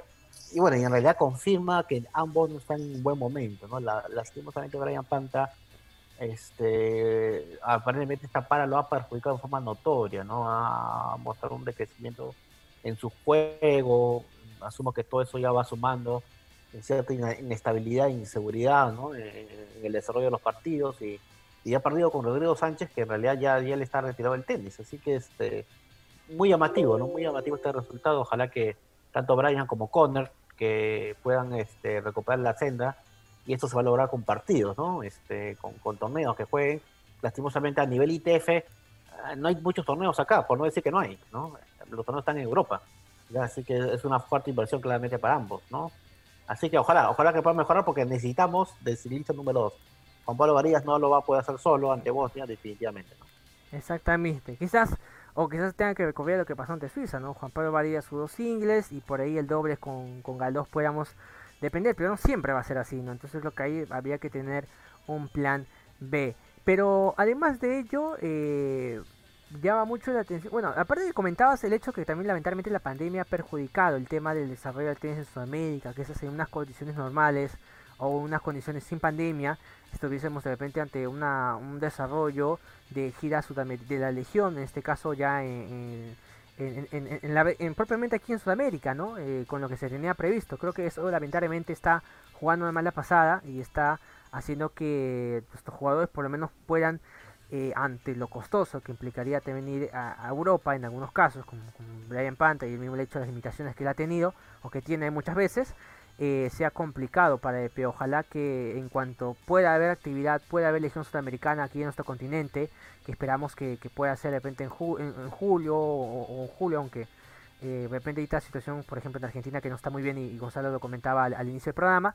Eh, ojalá, pues ojalá que, esto mejore para, para, Sudamérica y para que nuestros tenistas también puedan tener oportunidades. Sí, sí, es un tema ahí de, torneos, de que tengan la opción de jugar. Recordemos que Bella Plata juega mucho en México, en Cancún, no hay torneos en Cancún. Y el mismo Cono, el mismo Cono solía hacer toda la gira ITF, ¿no? De, de, Sudamérica, en Argentina, jugaba bastante en Argentina él, este, más entrenaba ahí. Eh, quizás también lo ha perjudicado el hecho de que, bueno, él antes hacía pareja de dobles con su hermano Arklon, ¿no? El hecho de que ya Arklon no esté jugando tenis, no sé si eso lo ha, lo ha perjudicado también un poco, ¿no? Un poco, este, sobre todo porque, bueno, él no, solo, no solamente jugaba singles, sino jugaba dobles, más, había ganado torneos, muchos torneos ITF, y claramente esto te suma, ¿no? Te suma la confianza, ¿no? Sí, así es. Y por supuesto, eh, vamos con los comentarios. Lo que gracias, Lazy Díaz, gracias Lazy por, por por estar comentarnos. Buenas noches, gente. Saludos, saludos también para ti, donde te encuentres. Eh, y comenta Jean Pierre. Saludos, es que Hugo de Lien eh, fuera peruano. ¿A quién le pondrían eh, primero de listas histórica? ¿De Lien o nuestros Varillas? Mm, complicado. Mm. Bueno. Este. Mm, bueno, si queremos comparar ambos jugadores, pues claramente De Lien lleva la delantera actualmente, ¿no? Por ranking, por haber ganado más torneos Challenger. Eh, con, según lo miramos, ha jugado de en Grand Slam. Por donde lo, lo, tomemos, está un paso adelante en este momento. Pero como mencioné en, un programa anterior, cuando preguntaban ¿no? este, en qué lugar ocupa Juan Pablo Varías en la tabla histórica de tenistas peruanos, yo dije este, que casi estoy convencido que Juan Pablo Varías va a ser el número 4, ¿no? El, podio peruano está clarísimo, ¿no? Izaga, Horno y Arraya, es inamovible en este momento. Yo creo que Juan Pablo Varías puede tomar el lugar número 4, que esto que no lo tiene, pero yo creo que sí lo va a hacer, ¿no? De ahí, lo que pase después, no sabemos. Sí, realmente, eh, bueno, no es complicado, pero todo obviamente depende de momentos y, y dependerá también, como dije, el buen momento que puede tener Juan Pablo Varías. Marcelo Seminario, hagan una apuesta, a ver, hago una apuesta por si Varías clasifica al MD. Mira el veto que nos ponen por acá. Una vapada de cabeza pueden ser, pero a ver, ¿a quién? ¿A, mí? a ver. suena bastante interesante, suena bastante... Es que, definitivamente Juan Pablo Varías genera este tipo de expectativas, seamos claros. Definitivamente. Osvaldo comenta Feder, ¿ya? Eh, Cinto comenta, yo recuerdo que Rodrigo Sánchez le ganó a Lucho Horna luego de su retiro. has, dado un buen dato y, también ahí de, acabamos de recordarlo. Y frente al mal momento de Panta aprovechó no tener presión, comenta George Cinto y, y, los comentarios. Varías versus Nadal en primera ronda, Jean Pierre. Mm, quizás en primera o en segunda, si es que llega a ganar este. Llega a ganar, eh, pasar el main draw, ¿no? y por último, ¿no? Este, Marcelo Seminario. Varías igual con Nadal, fiesta nacional si gana tres. no, bueno, si gana un set, Orna le ganó a Nadal, así que bueno, vamos a ver. En, en Arcía, bueno, la situación creo que se presta un poco más, más compleja. Sí, bueno, paso a paso, ¿no? Estamos ahorita recién viendo el tema de la quali, proyectarnos al cuadro principal. Esto hay que hacerlo ya cuando, cuando ocurra, ¿no? En este momento hay que disfrutar el presente. Juan Pablo está ante una gran oportunidad. Este, yo no puedo asegurar, ¿no? Como bien mencioné, que Juan Pablo Varías clasifica al cuadro principal. Este, Juan, Juan Manuel Sendol es un duro, un duro tenista. Este, tampoco descarto que pueda ganar, ¿no? Pero diría, como mencioné hace unos minutos, que Juan Juan Manuel Soto está unos pasitos adelante en este momento, unos pasitos adelante. Pero esa brecha no es suficiente como para que Juan Manuel Soto se crea favorito sólido o como para que Juan Pablo Varías considere que va a ser una dura tarea. No considero que la diferencia sea tan alta, pero hay que, hay que jugar el partido y hay que ver cómo están los dos en los dos partidos previos. Así es, exactamente. Y por supuesto ya estamos llegando a la recta final de este, esta edición de, Fanático del Tenis, la edición número 29. Gracias infinitamente por los comentarios. Gracias definitivamente por, por los, las vistas, definitivamente. Eh, y, le invitamos a seguirnos a través de nuestro canal de YouTube este, para hacer muchos más. Agradecemos por la buena acogida que hemos, tenemos siempre en Twitter, con la información, con los datos que, estamos ahí por, por esta plataforma y también a través del eh, Instagram. Eh, sí, efectivamente, es mejor para incentivar el tenis del país, ¿no? Eh, definitivamente. Presión de finales, Manuel. No, solamente con mucha expectativa, pues ya el martes en la madrugada posiblemente debuta Juan Pablo Varías. Va a debutar de todas maneras el día martes, ¿no? Eso sí, claramente. Vamos a ver los horarios, solamente mañana sale publicado, siempre sale un día anterior. Ya salen los horarios del juego, vamos a ver si le toca bien temprano en la madrugada, o quizás a media mañana, este, con mucha expectativa. Este, pero como repasamos, ¿no? Por los números, este, tenemos la confianza de que Juan Pablo Varías pueda superar este primer partido, ¿no? Y luego ya vamos a ver cómo, cómo viene el segundo partido. Pero considero que este primer partido sí lo debería superar Juan Pablo Varías. No con comodidad, pero sí tiene la clase y la calidad como para hacerlo. Así es. Y por supuesto, antes de terminar, vamos a ir ya con, con, cómo viene avanzando la encuesta que hemos realizado durante todo el, desde, bueno, horas antes, obviamente, y, que hemos ido proyectando durante el, todo el programa. Eh, con esto prácticamente cierto. Bueno, cerramos por el momento, la encuesta va a seguir todavía en las próximas horas. Eh, donde considera. ¿A qué instancias consideras que llegará Juan Pablo Varías en la quali? Mucha expectativa que clasifica main draw, definitivamente. 53.8, pierde en tercera ronda 35.2, pierde en segunda ronda 7.7 y primera ronda 3.3. Agradecemos a todos los comentarios que han habido a través de las redes sociales. Y de esta manera estamos ya poniendo punto final a una nueva edición de Fanático del Tenis, el podcast que vive la pasión del tenis y que alienta a nuestros tenistas nacionales. Eh, ha sido muy grata, ¿no? Grato poder estaba a Gonzalo Ferreira. Y la próxima semana también mm, estamos viendo justamente también tener otro invitado especial que también ha estado aquí anteriormente.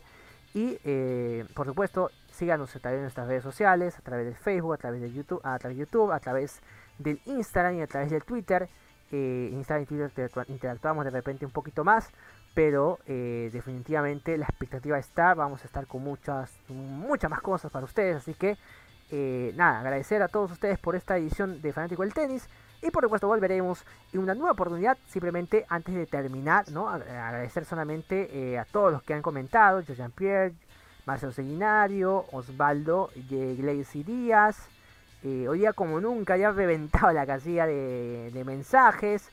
Eh, a, Leslie, a Jorge Ananguri, bueno, Gonzalo que ya estado con nosotros, Andrea Versace, eh, y Roger Sánchez y Julio César Calixto Moreno. Así que gracias, sí, hasta otra oportunidad. Así es, hasta que el tenis nos vuelva a juntar.